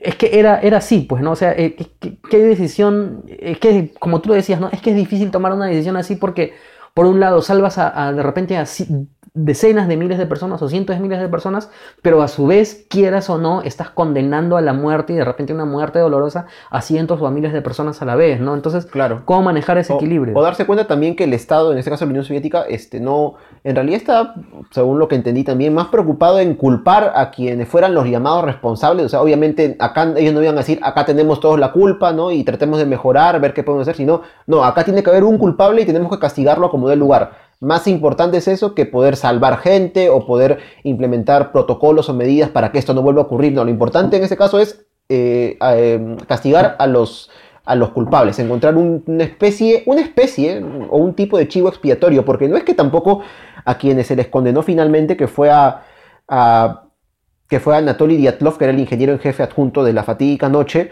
luego a Víctor Brujanov, que era el arquitecto que diseñó la central de Chernóbil, y a Nikolai Fomin, que era el ingeniero en jefe sí, en sí mismo de la central. Ellos tres fueron quienes se les consideró como culpables de todo el accidente. Y está bien, tomaron malas decisiones, tal vez no, este, Brujanov al momento de realizar la- los planos de la construcción de la central. pero es que es- Dyatlov también, disculpa, para terminar nomás, este, Dyatlov tal vez en el momento de tomar decisiones en la misma noche, y está bien, pero ellos no fueron los únicos culpables, obviamente. O sea, esto viene desde antes. Sí, pero digamos, de todas maneras lo que hicieron ellos, pues, de todas maneras es un delito. pues, De ¿no? todas O sea, maneras. Es un delito de omisión. Se, mm, se saltaron 200, 200 normas ese día, apagaron la computadora dos veces, ya también hay que No, está, un- está bien, y está bien que se les haya castigado incluso, pero como te digo, o sea, ¿y dónde queda el hecho de que alguien o quienes no se lleven este, en, en la Unión Soviética anteriormente hayan, cuando haya habido estos accidentes o amados accidentes nucleares que los hubo anteriormente en Leningrado, que actualmente es San Petersburgo y todo, simplemente hayan callado y han dicho, no, nadie se entere, ocultémoslo, arranquemos páginas de libros y... Claro, es que son dos, son- dos situaciones que particularmente yo creo que deben de analizarse aparte, ¿no? Es decir, eh, por un lado, eh, son personas que escondieron información, pero que probablemente no escondieron información porque querían esconder la información.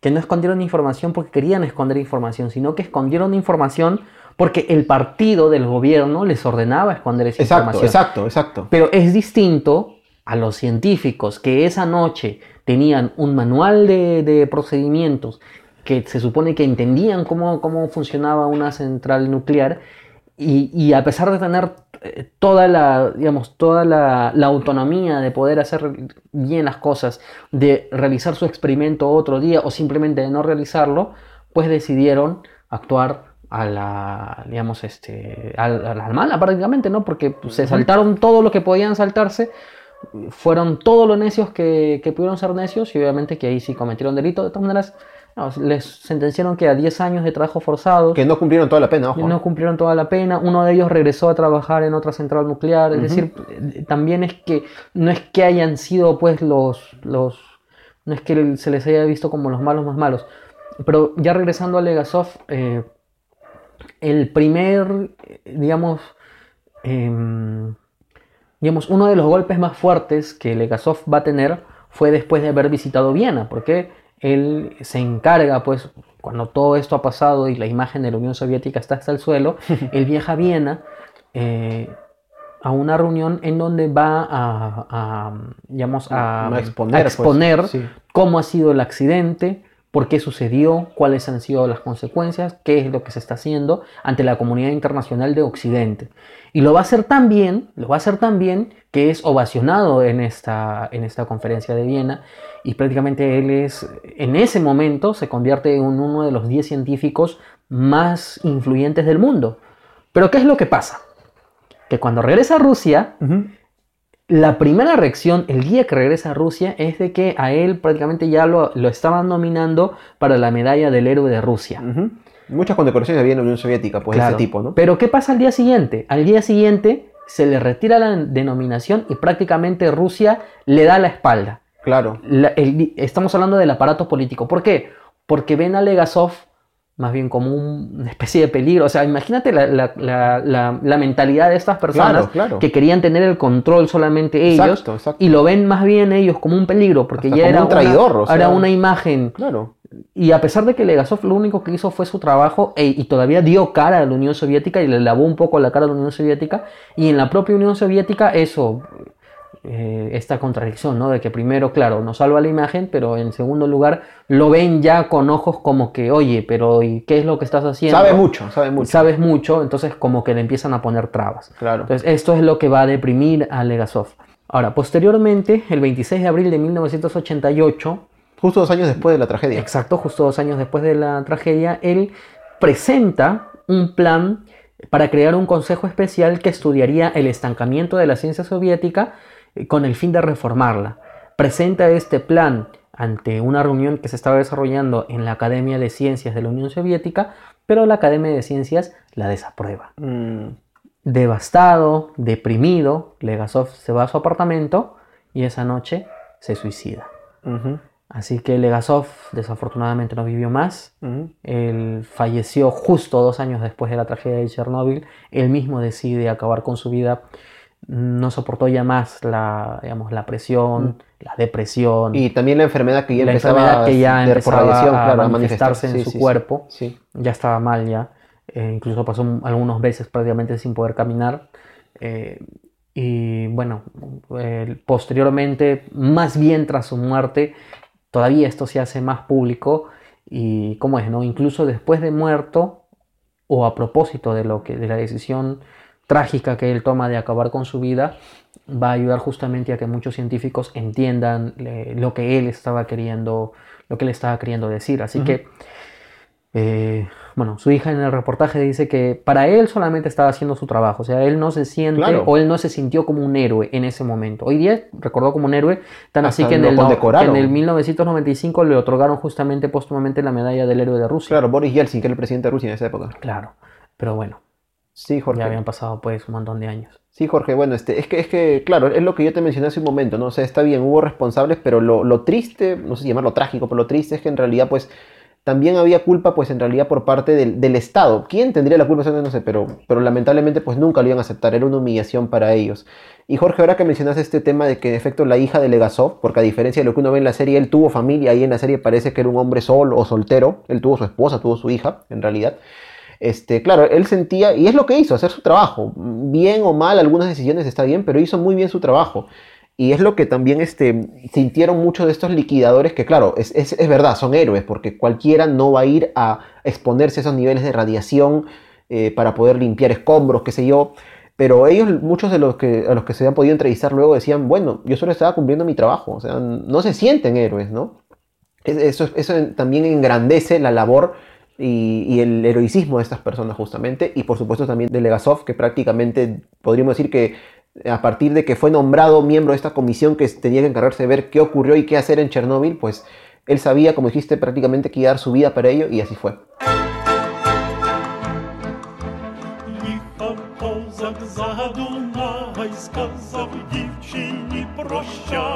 Конику, конику, вороненький, скачи та гуляй, пості, пості, мій козаче, твоя дівчина плаче, на кого ж ти попідаєш, тільки подумай, лучше було б, лучше було б не ходити лучше було б, лучше було б не люби, лучше було б, лучше було б, та й не знать, чим тепер, чим тепер заволать. Вийшла ручки заломивши, і я Женько заплакавши, на кого ж ти покидаєш,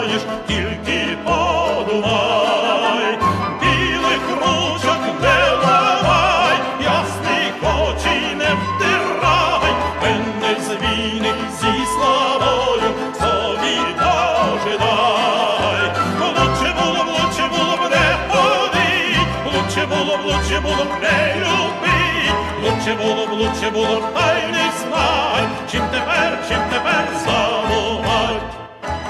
Dijiste, Jorge, que la radiación emitida por el accidente nuclear de Chernóbil llegó a sentirse incluso en lugares tan lejanos como Brasil, o sea, en nuestro continente.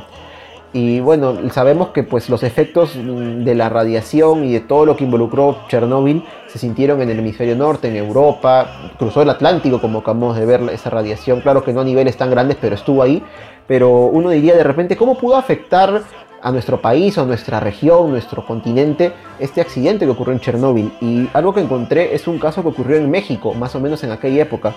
Esto fue escrito por el periodista mexicano Guillermo Zamora en su libro Caso con Azupo, la leche radiactiva.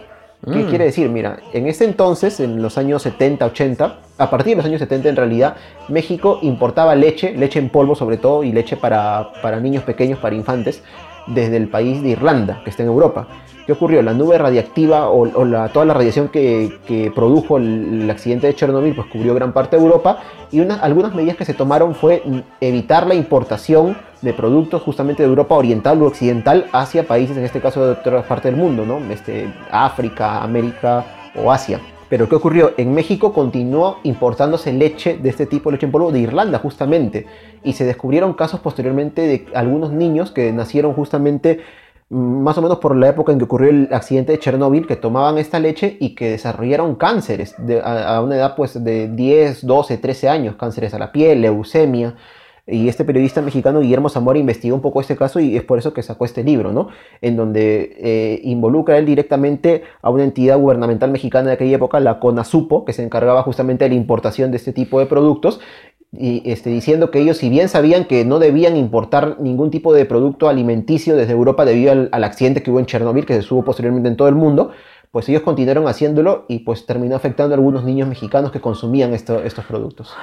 Y bueno, esto nos pone en relevancia, eh, digamos, ¿cómo saber realmente la cantidad de víctimas que tuvo Chernóbil? Es cierto. Incluso hasta el día de hoy, solamente en Rusia es imposible saberlo. O sea, no, no, no se ponen de acuerdo porque eh, parece que cada dos años salen nuevas estadísticas, salen nuevos informes, salen nuevas tasas de, de, afectados, de enfermos, de mm. muertos, pero en realidad al, es que al ser una amenaza invisible para los ojos, que esta radiación se interna en el cuerpo y en cada cuerpo actúa de manera distinta, es muy difícil pues saber cuáles fueron realmente, porque hasta el día de hoy incluso algunos señalan que hasta el día de hoy todavía existen eh, personas que están siendo afectadas y que van a seguir siendo afectadas por los efectos de Chernóbil.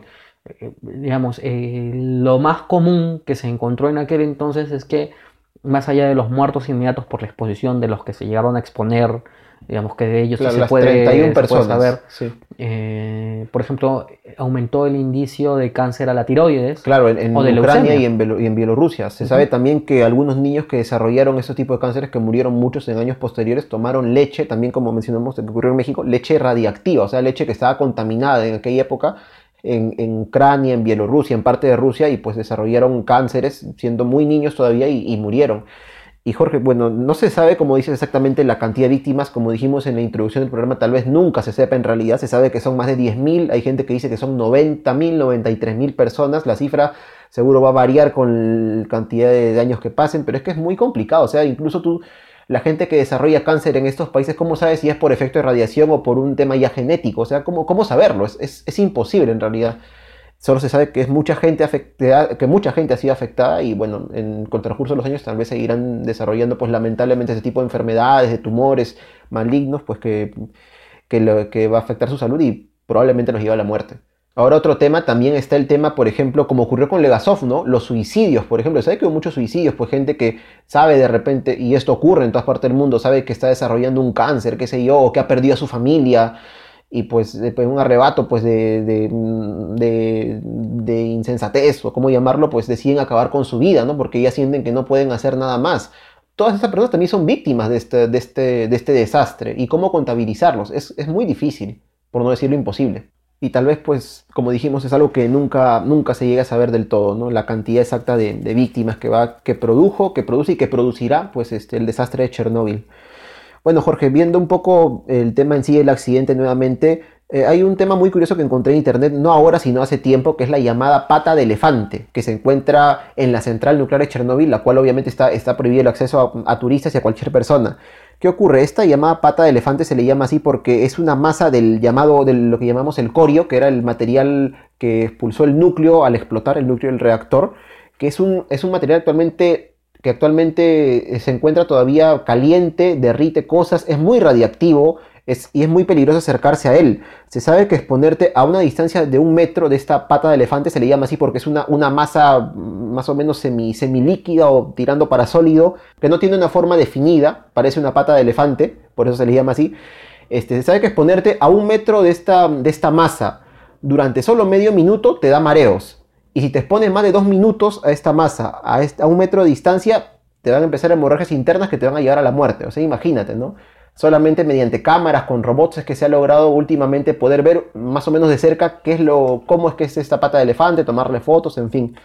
Pero bueno, Jorge, como dije, no está este lugar obviamente accesible para nadie, pero algo curioso que comentábamos es que, felizmente, es que el turismo eh, en Chernóbil, en la ciudad abandonada de Pripyat, siempre ha estado ahí, pero por la miniserie de HBO es que se ha incrementado en estas últimas semanas. Es desde el año 95 que se da inicio a este turismo negro, turismo morboso, ¿no? De personas que tienen pues una predilección por visitar lugares que han sido lugares de desastre o donde han ocurrido catástrofes o donde, donde han ocurrido sucesos históricos eh, trágicos. trágicos, ¿no? Claro. Es, por ejemplo, de el, caso de Auschwitz. Claro, ¿no? La gente que visita las cámaras de gas, los campos de concentración. Se calcula que al año son más de 2 millones de personas que visitan Auschwitz. Claro. Y Lo que ahora. Me Jorge, disculpa, el turismo de las favelas de Río, por ejemplo. Por ejemplo, hay, hay turismo vivencial. Yo antes de leer esto pensaba pues que el turismo vivencial es pues irse a un pueblito a vivir pues una semana, ¿no? En el campo, algo, algo bonito, ¿no? que yo he hecho, sin, sin, sin querer hacer turismo vivencial, digo, pero me he ido a vivir a veces por trabajo a, pueblitos lugares, ¿no? Sí. donde no hay, no hay nada. Este, pero hay algunas personas que se van a las favelas de Río para sentir un poco, eh, de manera controlada, claro está, el peligro de vivir en una favela de Río. Porque como sabemos, pues que las favelas eh, son pues uno de los lugares más peligrosos de, Latinoamérica. sí. Eh, pero bueno, entonces existe turismo en, en Chernóbil. Personas que realizan visitas guiadas se les permite la caminata por algunos circuitos, por algunas casas. Hasta hace algunos años era prohibida la entrada de los edificios.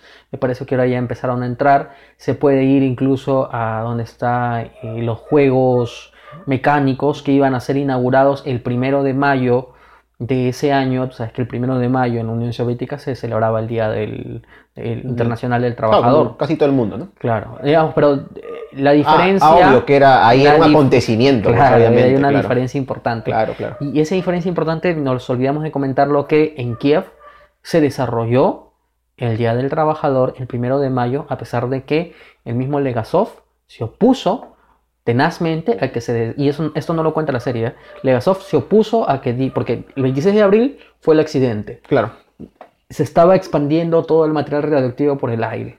Entonces él le dice al, al gobierno, al Consejo de Ministros, que por favor no hagan el La popular desfile, Claro. la celebración, la ceremonia del Día del Trabajador en Kiev, porque toda esa gente va a recibir, eh, va a aspirar material radioactivo.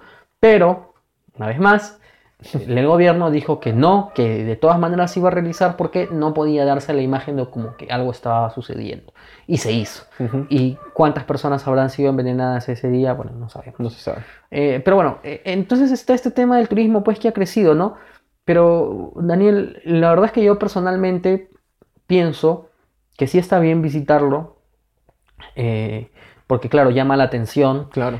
Pero es que también hay que ver las motivaciones de las personas que van a, Exacto, a- sí. a hacer este tipo de visitas. Por ejemplo, yo sé que tú y yo, si, si tuviéramos la oportunidad, y a ver eh, si, si por ahí alguien nos está escuchando y nos financia los pasajes, pero, Eh, En digamos, ormeño, en ormeño. en ormeño, pero si tuviéramos la posibilidad, obviamente uno va con el, digamos, sabiendo que aquí han sucedido eh, sucesos históricos crueles, desastrosos, Claro. una catástrofe, e ir con ese respeto, O sea, sabiendo exacto. que ahí personas murieron y que ahí personas abandonaron sus vidas para siempre, Claro porque que en sí. ese momento hubo un trastorno total en, en- en lo que estaba viviendo porque abandonaron todo. Y sabiendo de gente que sacrificó su vida para, para que otras personas no se vieran afectadas. Claro, entonces ir, ir, digamos, a conocer esos lugares, pero entendiendo eso, conociendo eso y con ese respeto.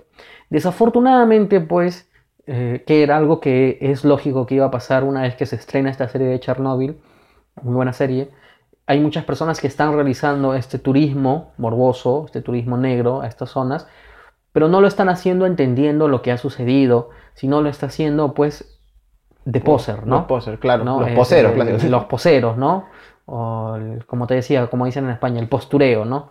Eh, Entonces, y, y van, y yo he visto videos, por ejemplo, eh, no sé si son chilenos, españoles, de personas que van y, y- y empiezan a remover todas las cosas, ¿no? Mm. Se entran a las casas y empiezan a, a remover, a, ver qué hay, uy, acá, O- mira la ropa botada, ¿no? Uy, acá seguramente hay muertos, uy, qué hype me da esto, qué hype, qué hype, qué hype de ver una ciudad abandonada por un desastre que ha costado eh, la, la vida de miles de personas y que ha costado la enfermedad y posterior muerte eh, no detectada de muchas otras decenas de miles de personas. O sea, eso es lo que yo no entiendo. Claro. ¿no? Y eso, en eso sí va muy dirigida mi crítica. Y hay youtubers famosos que ya han viajado a Chernóbil y empiezan a hacer pues las típicas bromas de las mutaciones, ¿no? Sí. Este, que hacen pues este, ediciones en Photoshop de fotos como si hubiesen sufrido una Ah, mutación. eso sí lo he visto. entonces, ese tipo de, de- de poco respeto que se tiene con los sucesos que han sucedido en la historia de la humanidad, a mí la verdad es que sí me enoja y me enoja mucho. Pero bueno, hay de todo. Mm, Claro, o sea, uno, uno va sabiendo, como tú dices, yo me, por ejemplo, voy a voy allá a la ciudad abandonada de Pripyat de turismo, me tomo una foto, bacán, o sea, hasta puedo sonreír, bueno, pero, pero o sea, mm, nadie, nadie prohíbe eso, pero este, este, esta, este, este irrespeto que tú dices, yo también he visto fotos, por ejemplo, de una chica que se tomó fotos semidesnuda en la ciudad, o sea, este, gente que se quita el, el, equipo protector que algunas veces tienen. Ahí, creo que este es opcional, el equipo protector cuando vas a hacer turismo a Chernobyl. Si quieres te lo pones, si no, no, pero se lo quitan y están ahí. O, o, como tú dices, ¿no? Sabiendo que esto es, un, esto es un peligro en realidad para tu salud tocar estos objetos radiactivos, porque hay objetos radiactivos todavía en el suelo y hacerse los que, ay, qué bacán, mira lo que hago. No, pues, o sea, eso, eso no, no, no es lo correcto, ¿no? Y es lo que justamente estás criticando y también lo hizo, ¿sabes quién? El creador de la serie de Chernobyl, ¿no? Que él dijo, me parece muy bien que el turismo se ha incrementado, que la gente se interese por eso que ocurrió, pero por favor vayan, como tú dices, con el mayor respeto del mundo por las personas que murieron allí y por quienes se sacrificaron para que más personas no mueran. Es lo que hay que tener en cuenta, ¿no? Y bueno, de repente este turismo, pues con el paso del tiempo que esta serie Chernobyl ya, ya se terminó, va, va a pasar los meses, pues seguramente va a bajar y y bueno, este, ojalá pues que quienes visitan este lugar, que tienen la suerte ¿no? de conocer este lugar, tomen conciencia de ello y, vayan con el respeto que merece pues una zona que, en donde mucha gente perdió la vida ¿no? y, ocurrió una tragedia. Bueno Jorge, viendo el tema justamente del turismo en, en Chernóbil, en la ciudad abandonada de Pripyat, te comento un poco que había leído un artículo en el diario español La Vanguardia de un periodista que justamente se va a esta zona para, para comentar y traer una crónica de cómo es hacer turismo en, en, en Chernóbil, en Pripyat. A ver, él, él, comenta que normalmente es un, lo que acá llamamos un full day, ¿no? O sea, te vas todo el día, sales de Kiev muy temprano, llegas en una hora, dos horas a, a, a la zona de Chernóbil y te vas acercando poco a poco luego de varios controles del ejército que que pues este, es una especie de filtro que hay, no cualquier persona puede entrar, me imagino, no pueden entrar niños, por ejemplo, todos tienen que ser mayores de, edad, mayores de 18 años, hasta acercarte lo más, mm, lo más próximo que se puede a la central nuclear, que es donde ocurrió el accidente, que es a la ciudad de Pripyat, es decir, a 3 kilómetros, no puedes acercarte más. Estás ahí prácticamente todo el día hasta media tarde y a las 6 de la tarde, 7 de la noche estás de regreso en Kiev. O sea, estás un promedio de 6 a 8 horas allí en, la ciudad de Pripyat, lo más cerca que se puede el accidente. Y se sabe que el tiempo que tú estés allí de 6 a 8 horas, recibes una cantidad de 2 microsieverts en tu cuerpo de radiación, que es lo que normalmente uno absorbe a lo largo del día en 24 horas. O sea, más o menos absorbes un, tres veces más de radiación, de la radiación normal que uno, que uno absorbe en, el día a día, ¿no? Porque todos en realidad eh, jalamos, absorbemos radiación en nuestro cuerpo, pero una cantidad mínima que no nos afecta, ¿no? Pero visitar Chernobyl hasta ese punto entonces es seguro, ¿no? Es solamente, mm, es como que te pudiera tres veces más de lo normal en un día la radiación. No hay ningún problema, siempre y cuando sigan las normas, como que obviamente. Te, saques un examen, pues, ¿no? o, más de dos, tres exámenes al día de rayos X, en fin. No es mucho, ¿no? Claro, siempre y cuando, como te digo, sigan las normas, porque claro, si te ocurre escaparte algún loco de este grupo y te vas a la central nuclear, pues obviamente tu salud va a correr peligro, pues obviamente. Sí, así que, bueno, esa ha sido nuestra nuestra visita. Nuestra visita, nuestro, nuestro recorrido. Nuestro viaje mental que hemos tenido hasta Chernóbil. Eh, y lo cierto es que ya hablando un poco, Daniel, eh, que Chernóbil, pues, más en Europa que aquí ha quedado muy presente. Esto ha originado, pues, algunos, muchos documentales a lo largo de la historia. Hace, me acuerdo que hace un par de años o hace un año he visto una película de terror sobre Chernóbil, bastante mala, por cierto. Espero que hagan otra mejor. Em, y bueno, ahora último, pues la serie de Chernobyl, la miniserie de mm, Chernobyl. de HBO, claro. De HBO. Eh, que algunos están calificando como la mejor serie de la historia, ¿no? Mm. Y yo lo dije en Twitter. Mm, entiendo que para quienes no conocían con anterioridad lo que pasó en Chernóbil, el argumento les parezca absolutamente deslumbrante y aparte que la dirección, el, digamos, este, el guion, la calidad de fotografía, todo eso está excelente. Y yo entiendo por eso que muchas personas, eh, digamos, un poco deslumbradas por esto, digan que es la mejor miniserie de la historia. No, no, yo particularmente no lo creo. Yo tampoco, yo tampoco. Pero, pero de verdad que es muy buena. Eso sí, es, muy buena, es muy buena. Tiene algunas escenas realmente eh, fuertes, ¿no? Por ejemplo, recuerdo la escena en la que, en la que el soldado quiere evacuar a una señora que está este, ordeñando, una, vaca. y la señora no quiere y hace un mini resumen de lo que han sufrido en, en la Unión Soviética. En Rusia en realidad. Y, claro, y que le dice pues al final un si, si han habido enemigos que han matado a mi familia, que han violado mujeres, un enemigo invisible no me va a hacer irme. Claro, ¿no? Y te resume muy bien, como dices, todo todos los acontecimientos que han pasado en Rusia, pues al menos a lo largo del siglo XX, ¿no? La, la Rusia imperial, zarista, luego la revolución de octubre, la llegada del comunismo, la Primera Guerra Mundial, la Segunda Guerra Mundial, en fin, todo, toda la historia pues, este, que ha sufrido, entre comillas, pues, este, lo que actualmente conocemos como Rusia y por casi todo el siglo XX la Unión Soviética. Jorge, algo, algo que había encontrado un dato un poco pintoresco. Bueno, es que, claro, estamos hablando hace un momento del tema del irrespeto con que lamentablemente algunas personas que han ido a hacer turismo a Chernóbil, pues toman esta- estas visitas. Pero algo que había encontrado es el, el- en, este diario La Vanguardia de España, en el artículo que te comenté del periodista que fue a hacer turismo a este lugar, es que el- de cierta forma, como, como ante una tragedia, pues también el, el buen humor, no confundamos el buen humor con el irrespeto, puede, puede como que ayudarte a sobrellevar un poco. Algo que se comenta, por ejemplo, ahí es que en Kiev, sabemos, por ejemplo, que el, el botón de emergencia que se tenía que presionar en la central para que, para que supuestamente se detuviera todo el proceso, no fue así lamentablemente, y ocurrió la explosión, era el botón AZ5. En Kiev se dice que mucha gente, este, tú quieres hacer algo, no ayudar a alguien, y sin querer lo haces mal. Allá dicen, uy, no, presionaste el AZ5, dicen. Ah, se ha convertido en una... Algo así como acá, ay, Jorge del 8, ¿no? Chavo del 8, ahí, ahí es eso, ¿no? Presionaste el AZ5, la embarraste, dicen. Ah, mira, qué curioso. Sí, mira. Eso sí no sabía. Mm. Bueno, ha sido todo por el día de hoy, ruteros de la curiosidad. Esperamos que les haya gustado nuestro programa acerca pues de Chernóbil, expediente nuclear. Sí, y bueno, eh, no sé, por ahí si hemos tenido algún error nos hacen saber. Sí, sí, encantados, Este, encantados. Y también si, si les interesa que hablemos sobre algún tema, recomiéndennos, eh, porque nosotros con gusto vamos a querer eh, pues, eh, estudiar sobre el tema y hablar de ellos aquí en nuestro pequeño espacio Y de claro, la curiosidad. esperando sus comentarios también acerca de este programa y de repente algunos que nos puedan recomendar y los próximos que tengamos.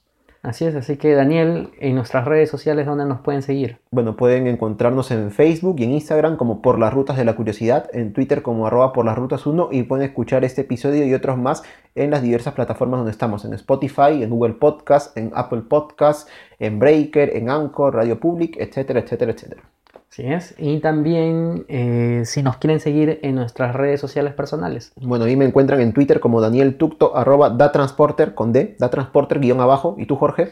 Yo soy Jorge Juárez y a mí me pueden encontrar como arroba jcoco2515. Recuerden que ya tenemos blog que es Rutas de la rutasdelacuriosidad.home.blog. Así es, ¿No? me quitaste las palabras de la boca. Así es, así que ya nos pueden encontrar por ahí. Es decir, eh, nos buscan en internet, ahí ya estamos. Ahí Así estamos. Ya Solo estamos. pongan por la ruta de en Google, van a presentes. encontrar todo. sí. Y, y, bueno, si les ha gustado, de verdad, compartan nuestro contenido. Cada vez estamos creciendo la comunidad en escuchas en Spotify y en otras plataformas, en Apple Podcast también, y también nuestros seguidores en Facebook. La verdad es que con el hecho de escucharnos, de que, de que digamos, que, que- que puedan soportar todo el programa oyéndonos, ya con eso nosotros nos sentimos realmente retribuidos eh, y nos permite a nosotros también seguir sacando un nuevo programa semana a semana. Así que la próxima semana estaremos en Biografiando. No nos vamos, a ir muy lejos, ¿ah? Vamos a dar una- un giro de 360 grados, Daniel. Ujú. O sea que vamos a terminar en el mismo lugar. Más o menos, más o menos. Porque vamos a hablar de una figura histórica muy importante, muy controversial en su tiempo, Muy poco conocida en Muy el poco Perú. conocida Pero que al menos el nombre sí lo hemos escuchado siquiera alguna vez, estoy seguro. Así es, así que, y que además uno de sus vestigios se mantiene hoy día, hasta el día de hoy, en un museo. Se supone, pero dicen que es, ¿no? Dicen, dicen. Dicen que es, dicen Bueno, que es. así que, hablaremos de eso. Ya hablaremos de él la próxima semana en una nueva edición de Biografiando. Amigos, esto ha sido por las rutas de la curiosidad. Un fraterno abrazo a todos ustedes y nos estamos escuchando la próxima semana. Chau.